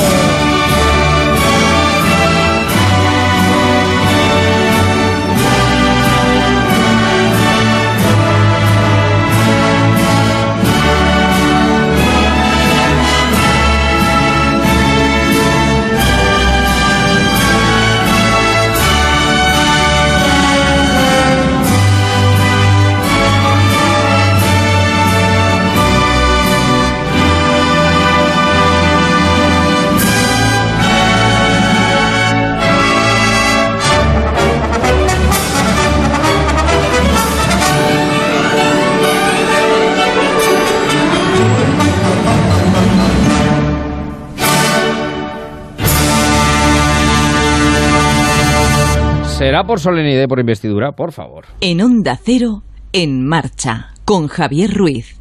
Disculpe, eh, ¿conoce un tal Nemo? Tiene una marisquería. Ah, están buscando a Nemo. ¿Ven aquella joyería que pone la joya del Nilo? Eh, sí, donde está el señor cantando bajo la lluvia, ¿no? Mamma mía. Eh, sí, doblen esa esquina y se lo encuentran. ¡Qué bien! ¡La, la, lan!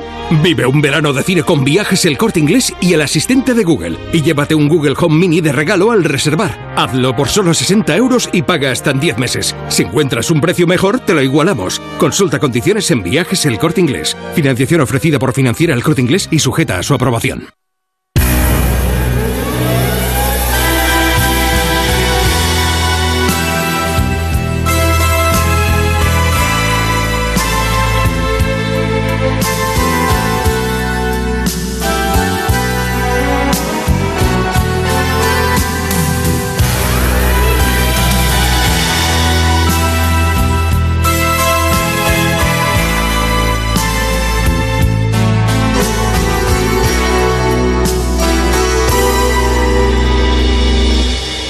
Nos rompió el amor de tanto usarlo. Bueno, pues en marcha en este último fin de semana de la primavera, víspera del verano, este programa que es veraniego por naturaleza, pues quiere hablar ahora de, de algo que es recurrente, alguna vez lo hemos hecho, pero dice el refrán, más vale prevenir que curar, y según comentan los que de esto saben, las estadísticas también, el verano es la estación del año donde más parejas se rompen.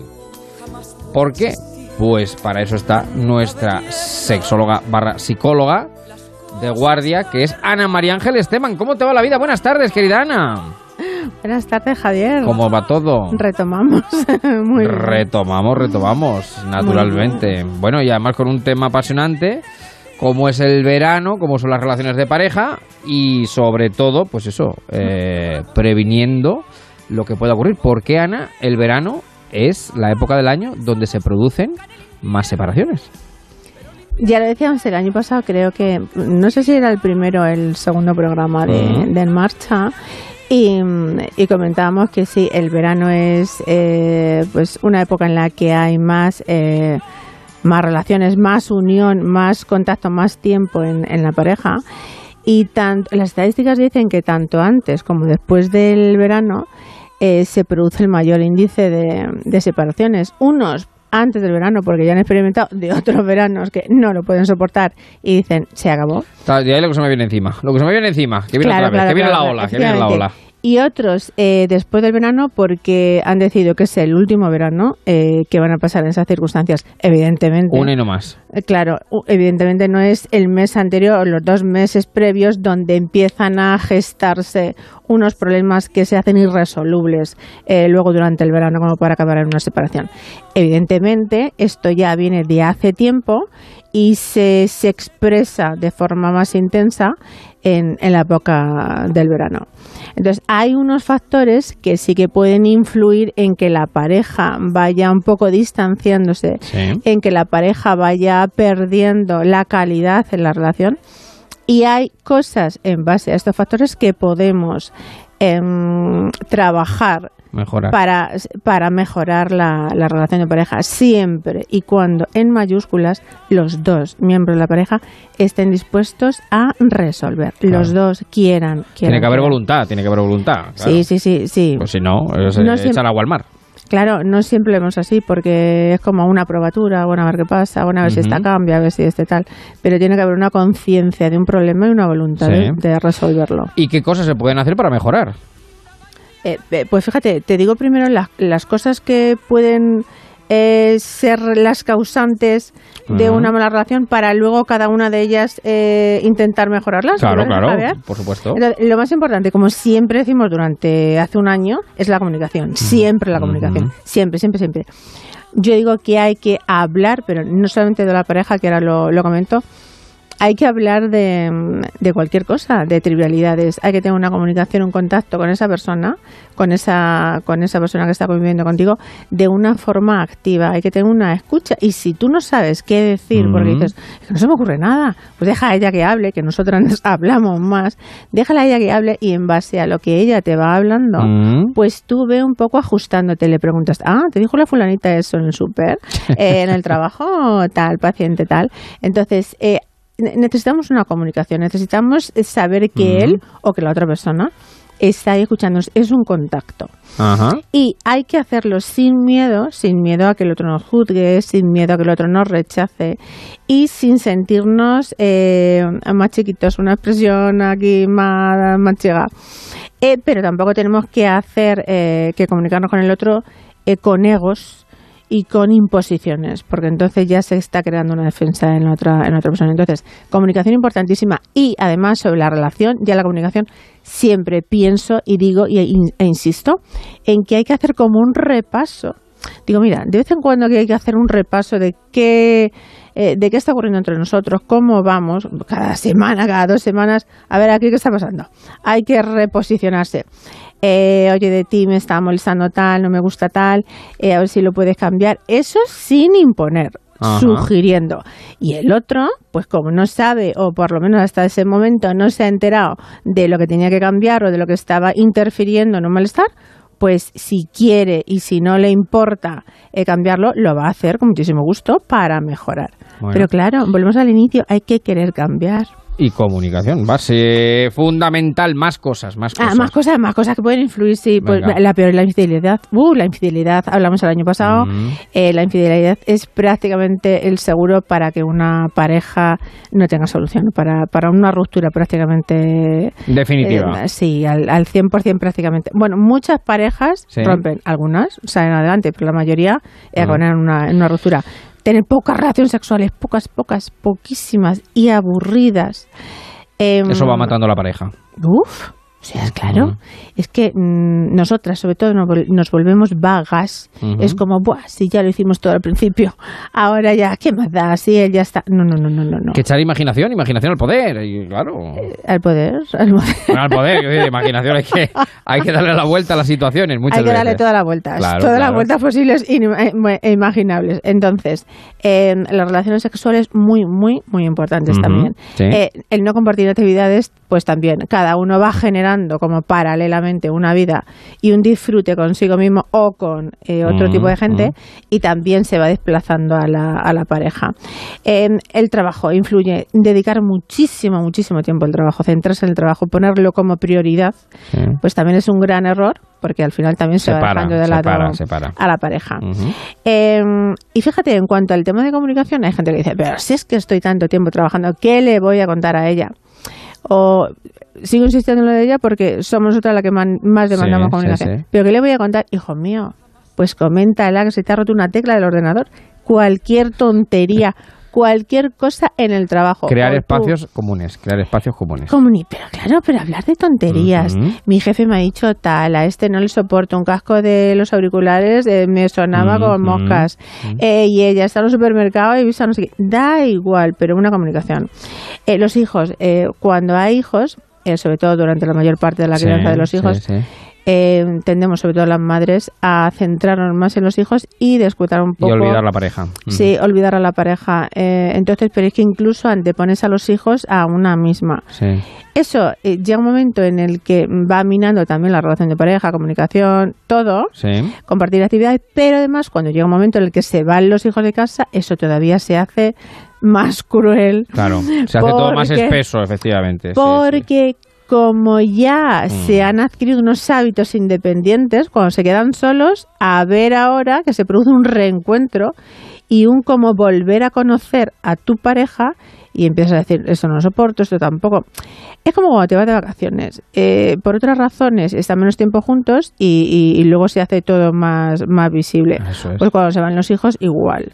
No soporto, no aguanto, dígamelo. ¿Y cómo podemos hacer para mejorar o evitar todas esas situaciones? Eh, bueno, pues entonces, fíjate, te estoy diciendo las, eh, un poco las causas que hacen que, que se separen, pero también un poco a la bella te estoy diciendo un poco alumbrando, alumbrando. alusiones, sí. Eh, bueno, entonces, en el tema de la comunicación, siempre, siempre, siempre, siempre hay que, hay que tener comunicación. Y una comunicación queriendo resolver, no reprochando y no defendiéndose. Porque entonces el otro se pone en igual situación, ¿vale? Sí. Con lo cual no sirve para nada. Em, más cosas, eh, sobre todo lo, lo de las vidas paralelas, pues al final habría eh, que intentar tener algún tipo de actividad en común, aunque sea dentro de casa, algo, pero que os haga disfrutar a los dos, que os riáis, que comentáis, que cómo vamos a hacer esto, ¿vale? Eh, más cositas, eh, lo de las conversaciones. Hay, hay personas, sobre todo muchos hombres, que tienen dificultades y evitan, es que hasta evitan comunicar. Hablar de sentimientos, ya, ni te quiero contar. O sea, ellos como... es un drama. "Ah, Dios mío, ahora me va a decir que no le gusta tal, que qué siento por ella, que si la quiero, son muy pesadas en eso, ¿eh? Entonces, pues un poco habría que tener también un cierto tipo de habilidades e incluso copiarle a ella, imitar a ella, pero sin sin fingir o sin decir palabras o Sí. frases que ella quiere escuchar porque eso se nota.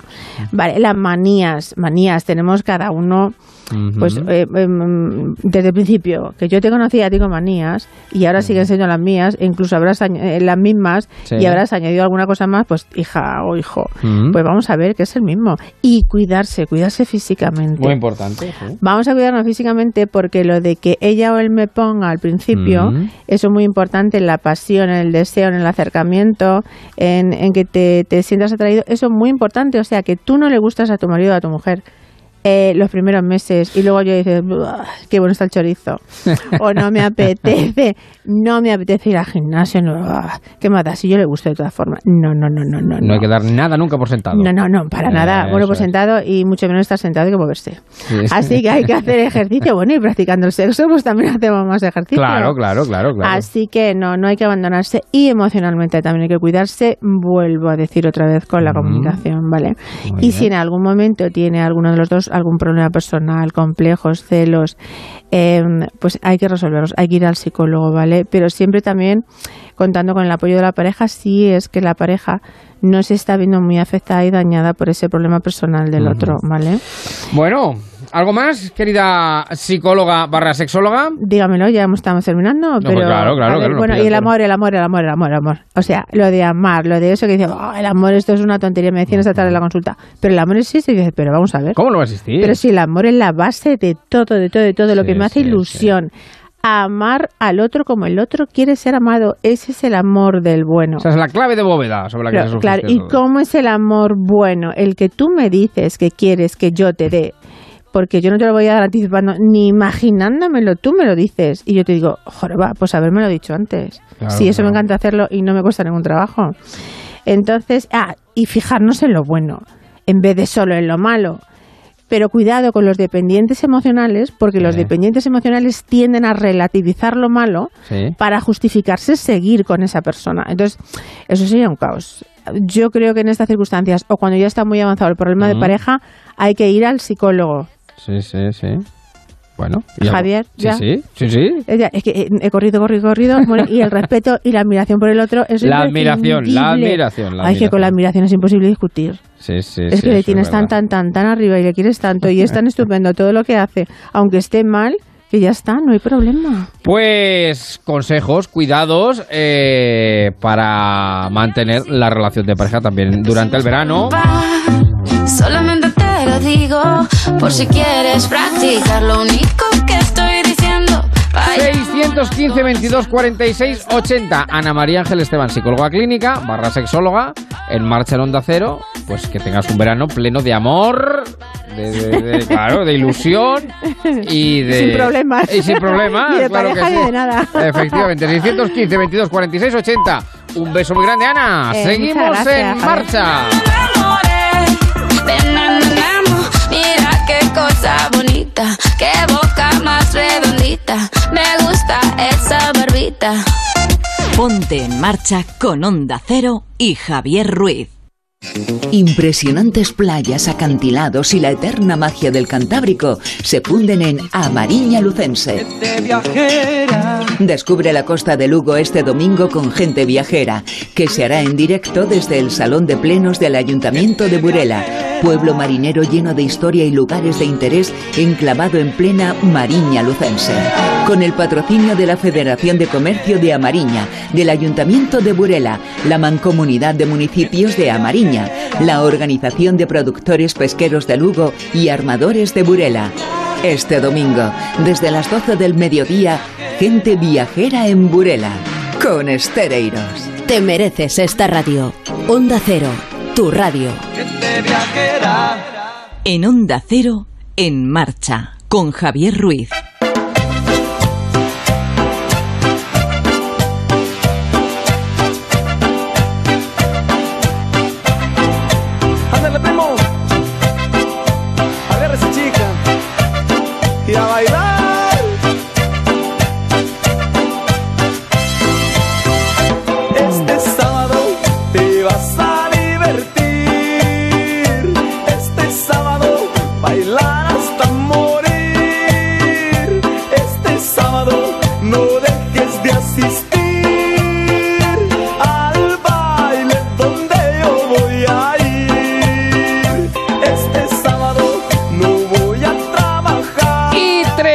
32 las 7.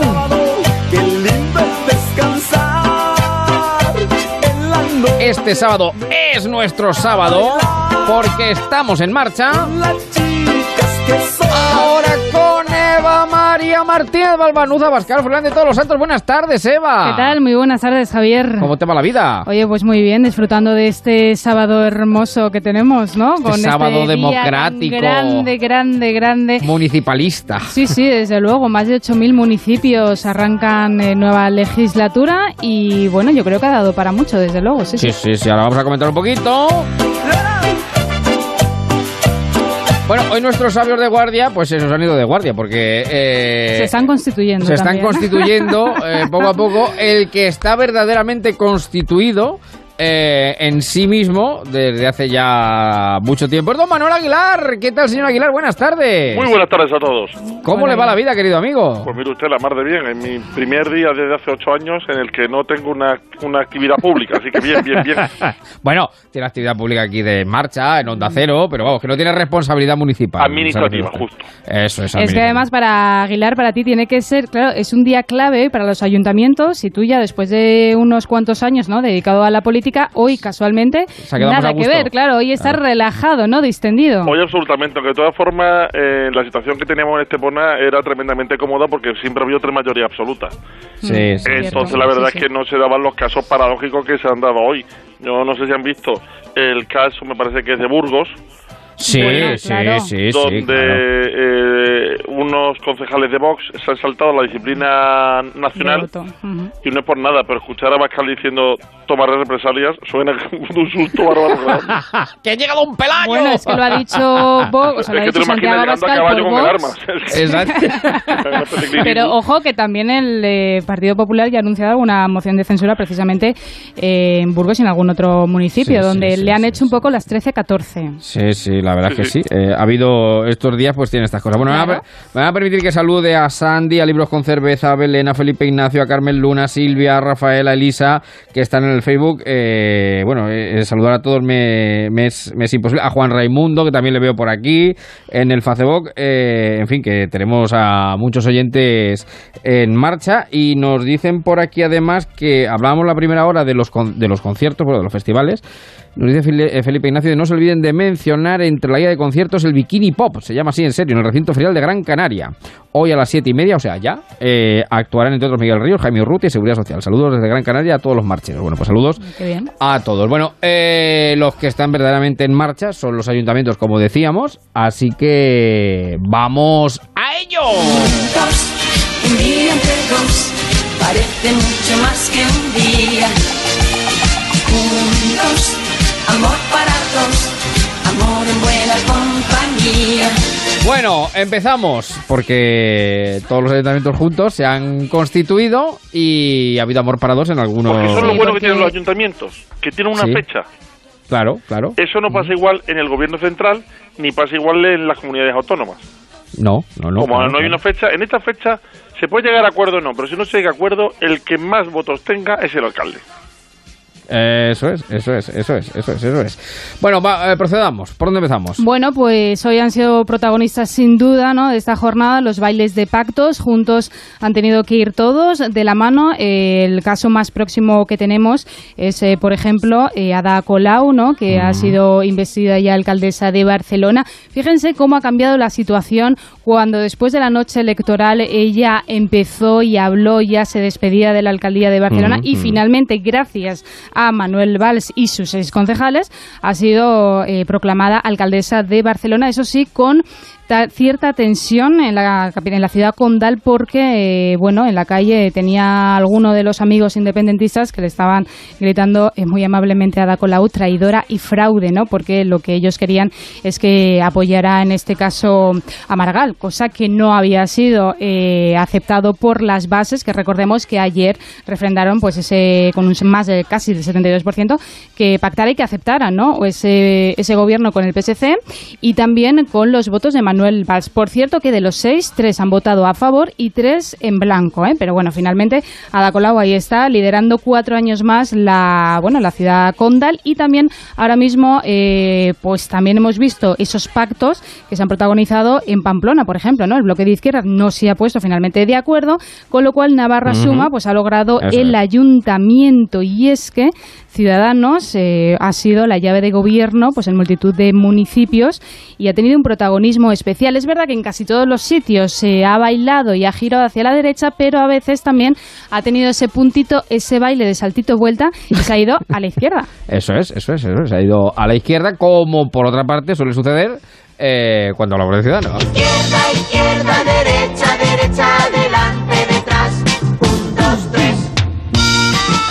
Porque Eva ya ha puesto esta canción ya en la sintonía oficial de Ciudadanos. ¿no? Bueno, tengo que decir que yo no lo he puesto, se lo ha puesto él solo, quiero decir, porque Albert Rivera ya además es un hecho, hemos visto que ha pactado con la derecha Mm. eh, y con la izquierda. Eh, además, en Castilla-La Mancha es un ejemplo, Sí, el mira, ejemplo, Al- el ejemplo no nacional, desde ahora luego. Bueno, Palencia tiene, eh, tiene alcalde de... De Ciudadanos le ha hecho un poco la Sí. 13-14 al PP y luego ahora en Extremadura ha sido peor. Ha sido en Badajoz con el PP y en Cáceres con el PSOE.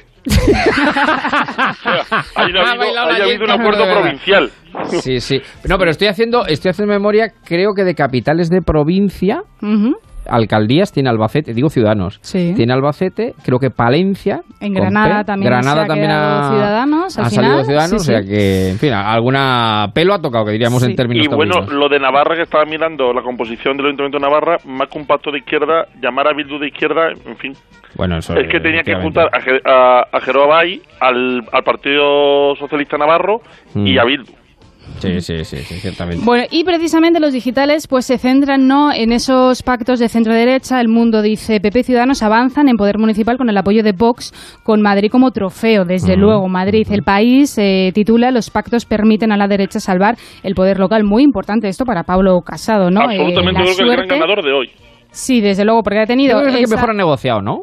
Ha negociado, bueno, yo creo que al final la muleta ha sido Ciudadanos y le ha salido bastante Mm. bien y finalmente pues ha sido un poco lo que le ha salvado a él, desde Mm. luego, la cara de cara a precisamente a su electorado. Y por último, el ABC dice el PP refuerza su liderazgo en el centro derecha por los pactos locales y la reconquista de Madrid. Mm. Hay que decir que estas formaciones están avanzando en eh, toda España, también se quedan con, bueno, pues Madrid, ¿no? Un ejemplo yo creo claro y muy importante. Zaragoza también decíamos, comentábamos, Sí, sí, sí. Granada, eh, Badajoz, Santander eh, también, pero también comentar que Ciudadanos aquí en Castilla-La Mancha, que ha sido un poco la excepción, pues Sí, se ha, con llevado, PSOE. ha pactado con, Con el PSOE. PSOE también de forma sorpresiva. Lo que pasa es que esto ya lo conocimos hace 48 horas, lo hemos ya medio, eh, ya tenemos como hecha la digestión, ¿no? Pero también ha sido eh, sorprendente. Bueno, ha demostrado que tiene cintura el amigo Rivera, que tiene...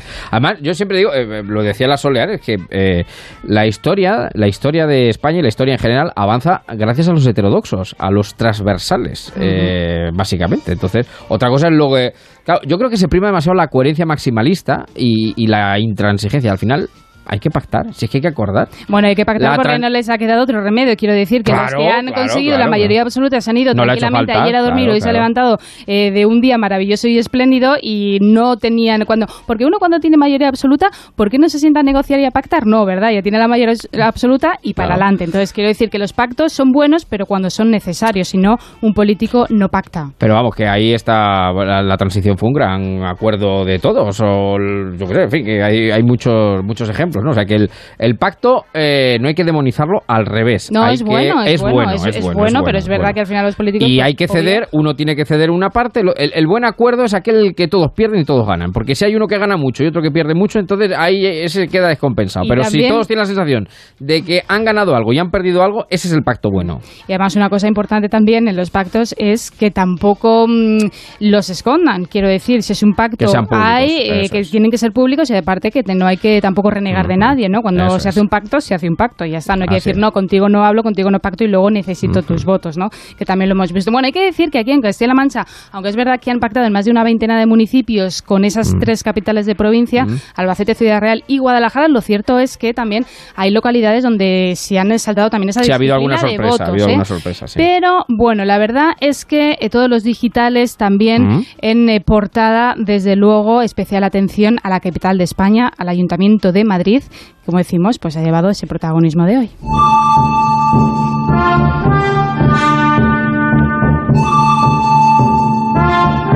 Bueno, yo aquí veo mucha retranca, el bueno, el feo y el malo. ¿Quién es el bueno? ¿Quién es el feo? ¿Quién es- Don Manuel, ¿quién es el feo? Me lo pone usted complicado, ¿eh? Si, va- hablamos de Madrid, se me ocurre que es una señora mayor y un niño. No, pero, No, oiga, no por cierto, ser, no, no pero, pero hablamos del pacto. Por cierto, Carmena, Carmena, hoy yo lo he estado siguiendo a, través de nuestros compañeros de la Sexta. eh, yo creo que ha estado muy bien, ¿eh? Yo creo que Carmena, el discurso de despedida, ha estado muy bien. Hay que ¿eh? cuidar la democracia. Hay que cuidar la democracia, hay que ¿Le cuidar la han, democracia. le han aplaudido todos los concejales, elec- eh, incluso de la otra bancada? Pues ya no lo Me ha sé. dado la impresión que cuando se acercaba hacia su escaño, que por cierto dijo que iba a renunciar. Sí, eh, creo que sí, creo que sí. Sí, vamos, lo dijo ella, no, no lo Sí, sí, sí, sí, sí, sí, sí. Dijo que bueno, si no que ha ganaba, perdido, ella la- se que iba, ha que ella perdido la para alcaldía. gestionar y no Ahora ya pelear. si se quiere quedar, pues oye, que se quede la mujer los años que quiera, o sea, ya que ha perdido la alcaldía. Aguilar, usted la quiere fuera, ¿no? De la... No, no, es que lo No, dijo no, ella, no, lo dijo no, ella, no, lo dijo ella, Es ella. mucho más divertido dentro, ¿eh? Sí, sí, sí. No, es mucho más divertido dentro. Pero eh, la verdad que me ha llamado la atención y creo que cuando se ha ido hacia su escaño, Mm. eh, le han aplaudido de la bancada del PP también. No sé si por La, la buena cortesía de la entrega de, Del bastón. del bastón. Y no hay que olvidar tampoco que Carmena ha conseguido 19 concejales en Madrid, que es verdad que el Sí, pacto, en sí, este caso de la centro-derecha, le ha arrebatado el, Mm. el mando, Mm. pero que ha conseguido, eh, bueno, de hecho ganó en votos, ¿no? Aunque eso no quiere decir que luego gobiernes una ciudad. El caso es que en negociaciones in extremis, eh, cuidado. De madrugada, Entre, sí, sí, es. entre PP y Ciudadanos, ayer por la noche todo un duelo del centro-derecha para ver quiénes se hacía con más poder.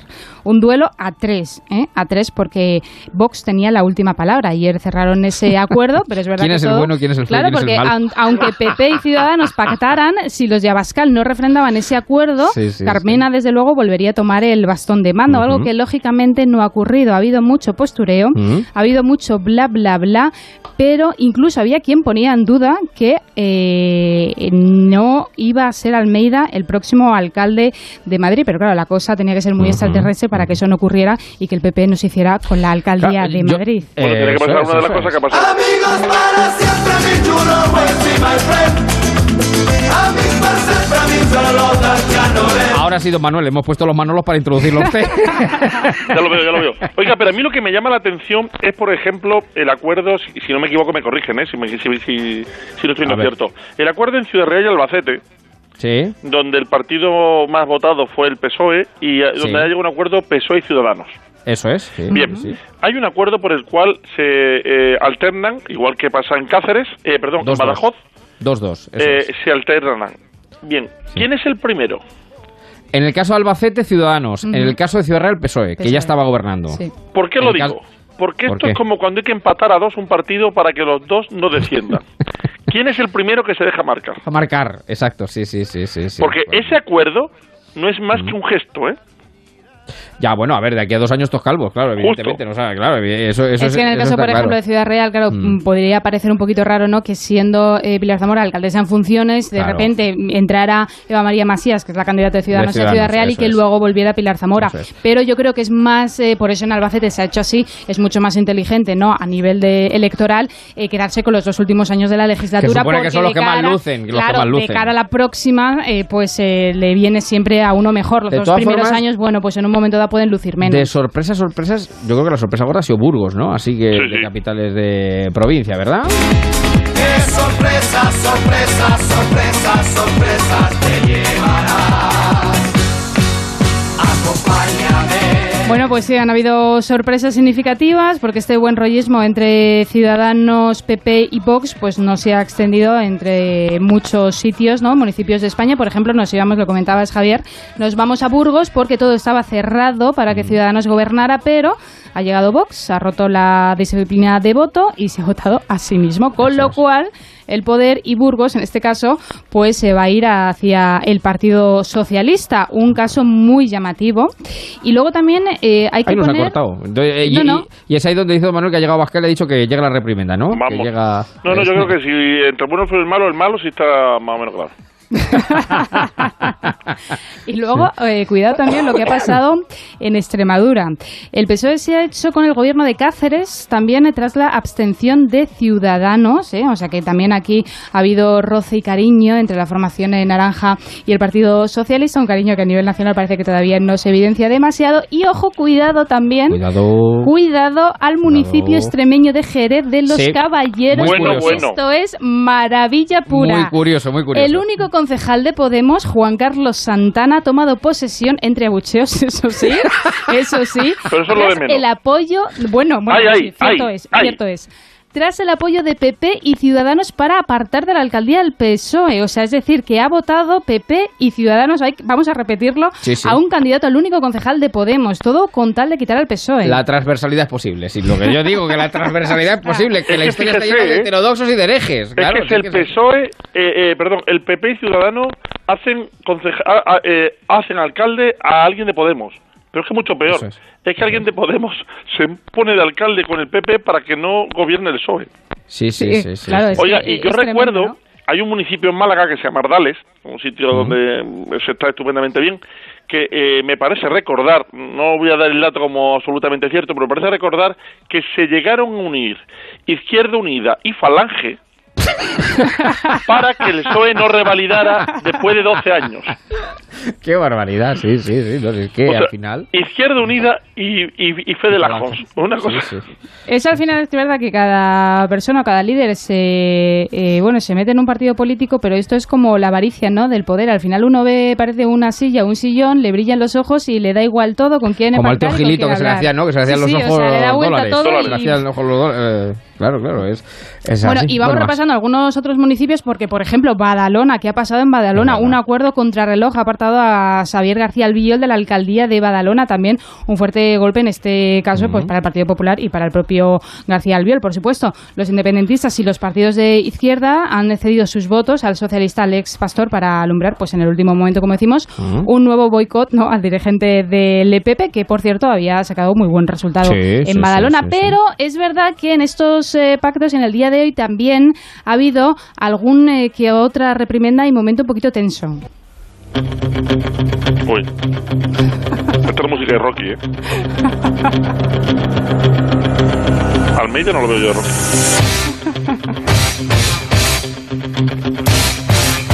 Bueno, es que a ver, no se puede Almeida todo que con- decía Aguilar, claro. Almeida que decía Aguilar, no, él lo ha tenido. Que Almeida no lo veo yo de Rocky, sonrisa. No, Almeida además, fíjese que le veo. Oiga, le, les- veo, le- le le- veo conciliador. No, le veo conciliador. Y le he escuchado esta mañana, que yo no lo había escuchado, en fin, pues un, eh, así un poquito el discurso, y ¿saben a quién me ha recordado? Van a decir, bueno, Bueno, a tal, ver, a va- pero un poco hasta en el tono, me, me y las maneras me recordaba a Aznar. Me recordaba a Aznar. ¿eh? sí, sí, la Mejor- forma en el mejor tonito. que no te oiga, En el tonito, en el Mejor tonito. que no te el tonito. oiga, Aznar. Bueno, yo hablo de las formas en el tonito. Que, A mí parece que habla bueno, más claro que darle, Almeida hay que que darle Aznar, ¿eh? tiempo a Almeida a ver qué hace. ¿Qué dice Que Aguilar? yo creo ¿Qué que se le entiende mejor. Sí, sí, sí. Sí, porque ya las palabras no le salen del bigote, efectivamente. Y yo creo que ya ha- se ha metido debajo de un agujero después de lo que le pasó a Pablo Casado, porque él vino como salvador ¿no? del Partido Popular y al Mm. Por final. cierto, Casado acabó ha tenido, mal. Casado yo creo que, eh, yo coincido, que creo que probablemente es el ganador. El ganador del día de hoy. El Bueno, que mejor no ha sé si lo han negociado. visto, pero el día cuando las municipales en la noche electoral él saltaba de alegría, parecía que había ganado las Sí. elecciones y en realidad ha Bueno, perdido claro, bastantes claro, concejales en todos, eh, en muchísimas ciudades, en muchísimos municipios, pero hoy en la toma de posesión de Almeida, sí, sí, pero en la toma de posesión de Almeida Pablo Casado estaba eh, especialmente serio, eh, cuidado. Claro, no, pero ha dicho el, el- Es que Villa- Villacés es vicealcaldesa. Claro, evidente, final lo importante, claro. lo importante es eh, la alcaldía, pero que hay O 11 concejales, Vamos, si 12, hace ¿no? Falta, la diferencia de cuatro concejales Sí, sí. entre PP 15 y 11, Ciudadanos. 15 y sí. 11, sí. si hace falta, a la sede del Ayuntamiento de Madrid, que está en la Plaza de la Villa, se le pone Plaza de la Villa Cis.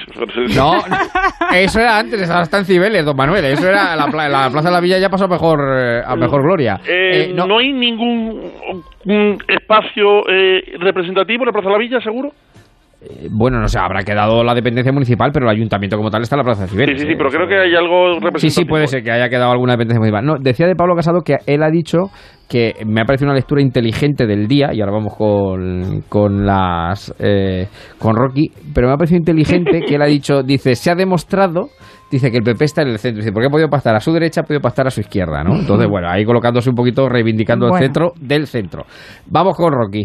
Bueno, eh, hay que decir, mira, por aclarar una cosa. Esta canción siempre, eh, no sé por qué, tradicionalmente se piensa que se pertenece a la banda sonora de Rocky. Esto Ah, no, no tiene es. nada que ver. No, es eh, Eye of the Tiger, que es verdad que no sé por qué hay esa confusión. No pertenece a la banda sonora de Rocky, pero todo el mundo. ¿Se lo digo? que ¿Se lo digo? momento dado lo ¿Por qué? asocia. ¿Se lo ¿Por qué, corrijo? Águila? Rocky ¿Por 3. No, no, no, si lo busca. Eh, The Eye of the Tiger, The Eye of the Tiger sale en Rocky 3. Bueno, esto lo poner podemos hacer un debate, podemos hacer un debate Aguilar porque yo en su día es verdad que igual me ponía, a las ocho de la tarde. me ponía en Mañana lo defensa ultranza como ahora mismo eh, dice Aguilar y lo eh, bueno hicimos una búsqueda profunda y hay una confusión y, y no sabemos muy bien exactamente por qué, pero bueno al Mañana caso lo aclaramos. eh, lo Que tenemos aclararemos. No, pero bueno, 4-6. que ya se lo digo que es totalmente así, que hay un falso mito de que aparece Mm. en Rocky 3, pero que no es tal cual. Bueno, el caso, que eh, esta canción, ¿por qué? Porque en Melilla, en Sí. Melilla, no sé si lo habrán visto, hay un cambio histórico. El único diputado de Ciudadanos, Sí, sí, sí, eh, nuevo presidente tras 19 años del Partido Popular. Y ha habido en ese traspaso de poderes un momento bastante tenso porque el antiguo, ¿no? El que hasta ahora había sido alcalde del PP y el nuevo alcalde de Ciudadanos Mm. han tenido hasta un careo de unos segundos en esa toma de posesión. O sea, un momento bastante tenso en Melilla porque, bueno, se ha producido un cambio histórico, casi 20 años Bueno, llevaba el Imbroda, Partido Imbroda, Popular. claro, que Imbroda es uno de los históricos, sin duda alguna. Juan José. Imbroda, uno de los históricos de, en este caso, pues Sí, eso, sí. casi 20 años de, al frente de la ciudad de Melilla. Y luego también eh, un municipio sorpresa ha sido Santa Cruz de Tenerife, porque el. PSOE pues, también ha logrado la alcaldía de Tenerife tras 40 años de gobierno de coalición eh, canaria, eh, tras también sumarse y conseguir los apoyos de Ciudadanos y también de Unidas Podemos. Bueno, saludo también a Mario, a Gabriela, a Luisa, a Elisa, a Julio González, Salvador, Carmen Luna, Paqui Garrido, Fidel, Mari Carmen, José Zacarías, que están todos en el Facebook, que están en pie. Y no podemos olvidar que esta tarde, aparte de ser tarde de pactos, es tarde de boda. ¡Que viva los novios! Pero, eh, claro, es que durante el día de hoy ha habido, hecho- ha habido mucho baile de, de pactos, pero desde luego también ha habido baile nupcial. Todavía eh, no se ha debido de, de Eso vendrá más producir. tarde. Claro, vendrá un poquito más tarde porque se ha producido, yo creo, la boda del año entre Sergio Ramos y Pilar Rubio. Pero mejor para ambientar esta boda vamos a cambiar un poquito, Javi, y vamos a poner otra cosa un poquito más rockera.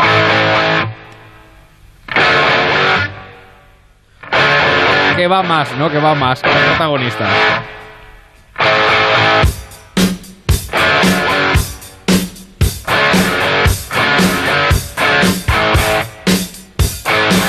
Bueno, ha sido una auténtica galería, ¿eh? Una Desde galería. luego, pero eh, ponemos a CDC no por casualidad ni por nada. Primero hay que decir, para quien no lo sepa, que Pilar Rubio tiene corazón heavy, corazón rockero de pasión, es una rockera empedernida. Y hay que decir que es que en la boda va a tocar a CDC.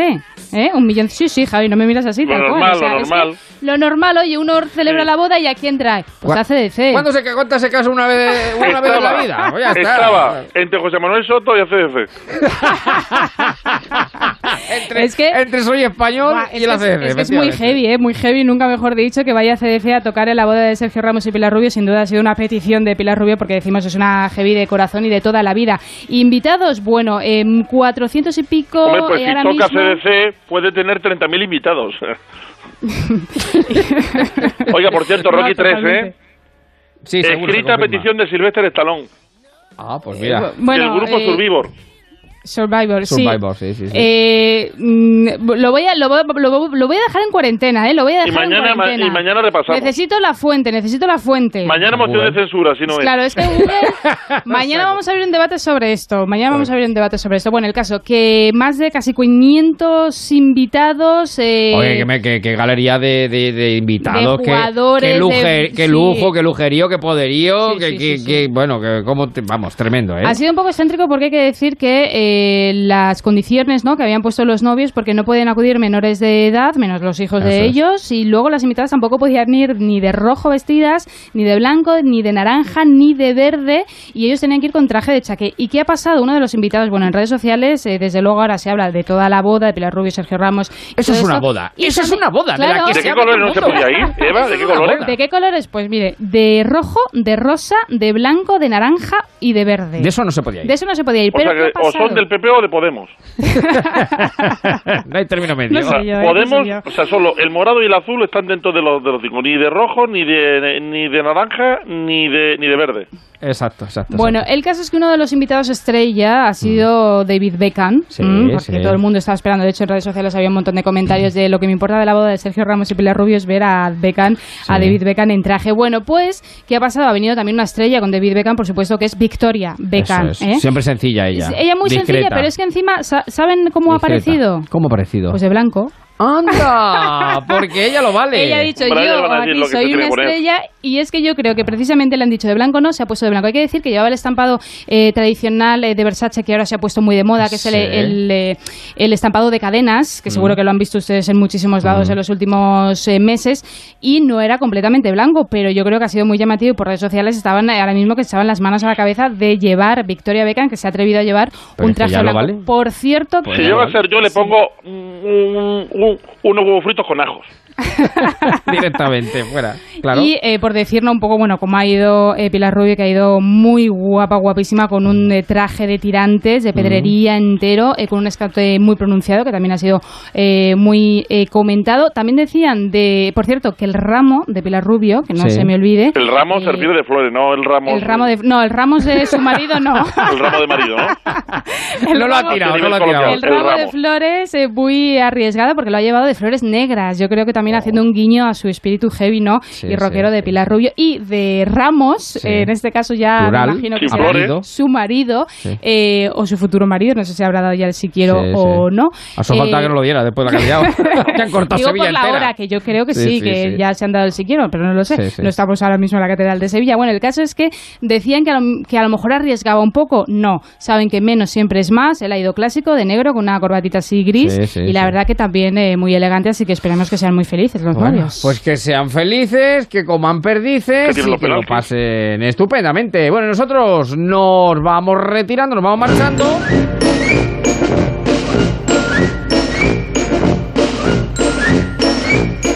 La verdad es que ha sido una de las bodas del, no sé si del año, pero de luego de más expectación sin duda alguna. Sí, sí, porque- sí. También había bastantes críticas eh, por redes sociales, eh, porque decían, oye, que también eh, se ha hecho un dispositivo especial de tráfico alrededor de la Sí, sí, se Catedral de cortado, Sevilla sí, y mucha sí, gente sí, decía, claro. oye, que esto es dinero público, ¿no? Mm, bueno, Bueno, pero- Oiga, ¿y cuán- parecemos un poco los concejales de Vox de Burgos, ¿no? Lo digo porque hemos durado un poquito nada más. un poquito, un poquito, claro. Al grupo mixto. Eh, al grupo mixto, efectivamente. No, pero y lo que habrá, y lo que costará también casarse en la Catedral de Sevilla, que no tiene que ser tampoco, en fin. No, no, cosa Bueno, pues Pero todo, bueno, ¿eh? si va a CDC, que por cierto también toca Niña Pastori, también que es eh, una gran amiga, una gran amiga de la familia. Si está dispuesto a pagar a CDC, lo que le pague al obispo de Sevilla no creo yo que sea el problema, ¿eh? la voluntad. Bueno, mira, hablando, hoy, hoy que no está Matías, ponemos los elefantes como es Sí, sí, costumbre pero la voluntad tiene mínimos en la iglesia, ¿eh? Eh, ¿Con que no tiene qué? No, que la voluntad tiene mínimos. Ah, ya, ya. Yo vi una ya, tabla ya. que era la mínima voluntad. Bueno, que como hoy no está Matías, vamos a ir con Aña Pastori. Que actúa, que actúa efectivamente también, que canta en la boda del, del año. Bueno, que llega, oiga, que juega el Málaga con el Dep porque se la juega ahora. Sí, la vamos a contar en Radio Estadio. También el primer partido del ACB, Madrid-Barça. Don Manuel, hasta mañana. Mañana volvemos a las 4, ¿eh? A las 4 estamos en marcha, ¿eh? Un beso muy grande. Perfecto, ahí estaremos. Y sigue la radio, sigue Radio Estadio. Hasta mañana.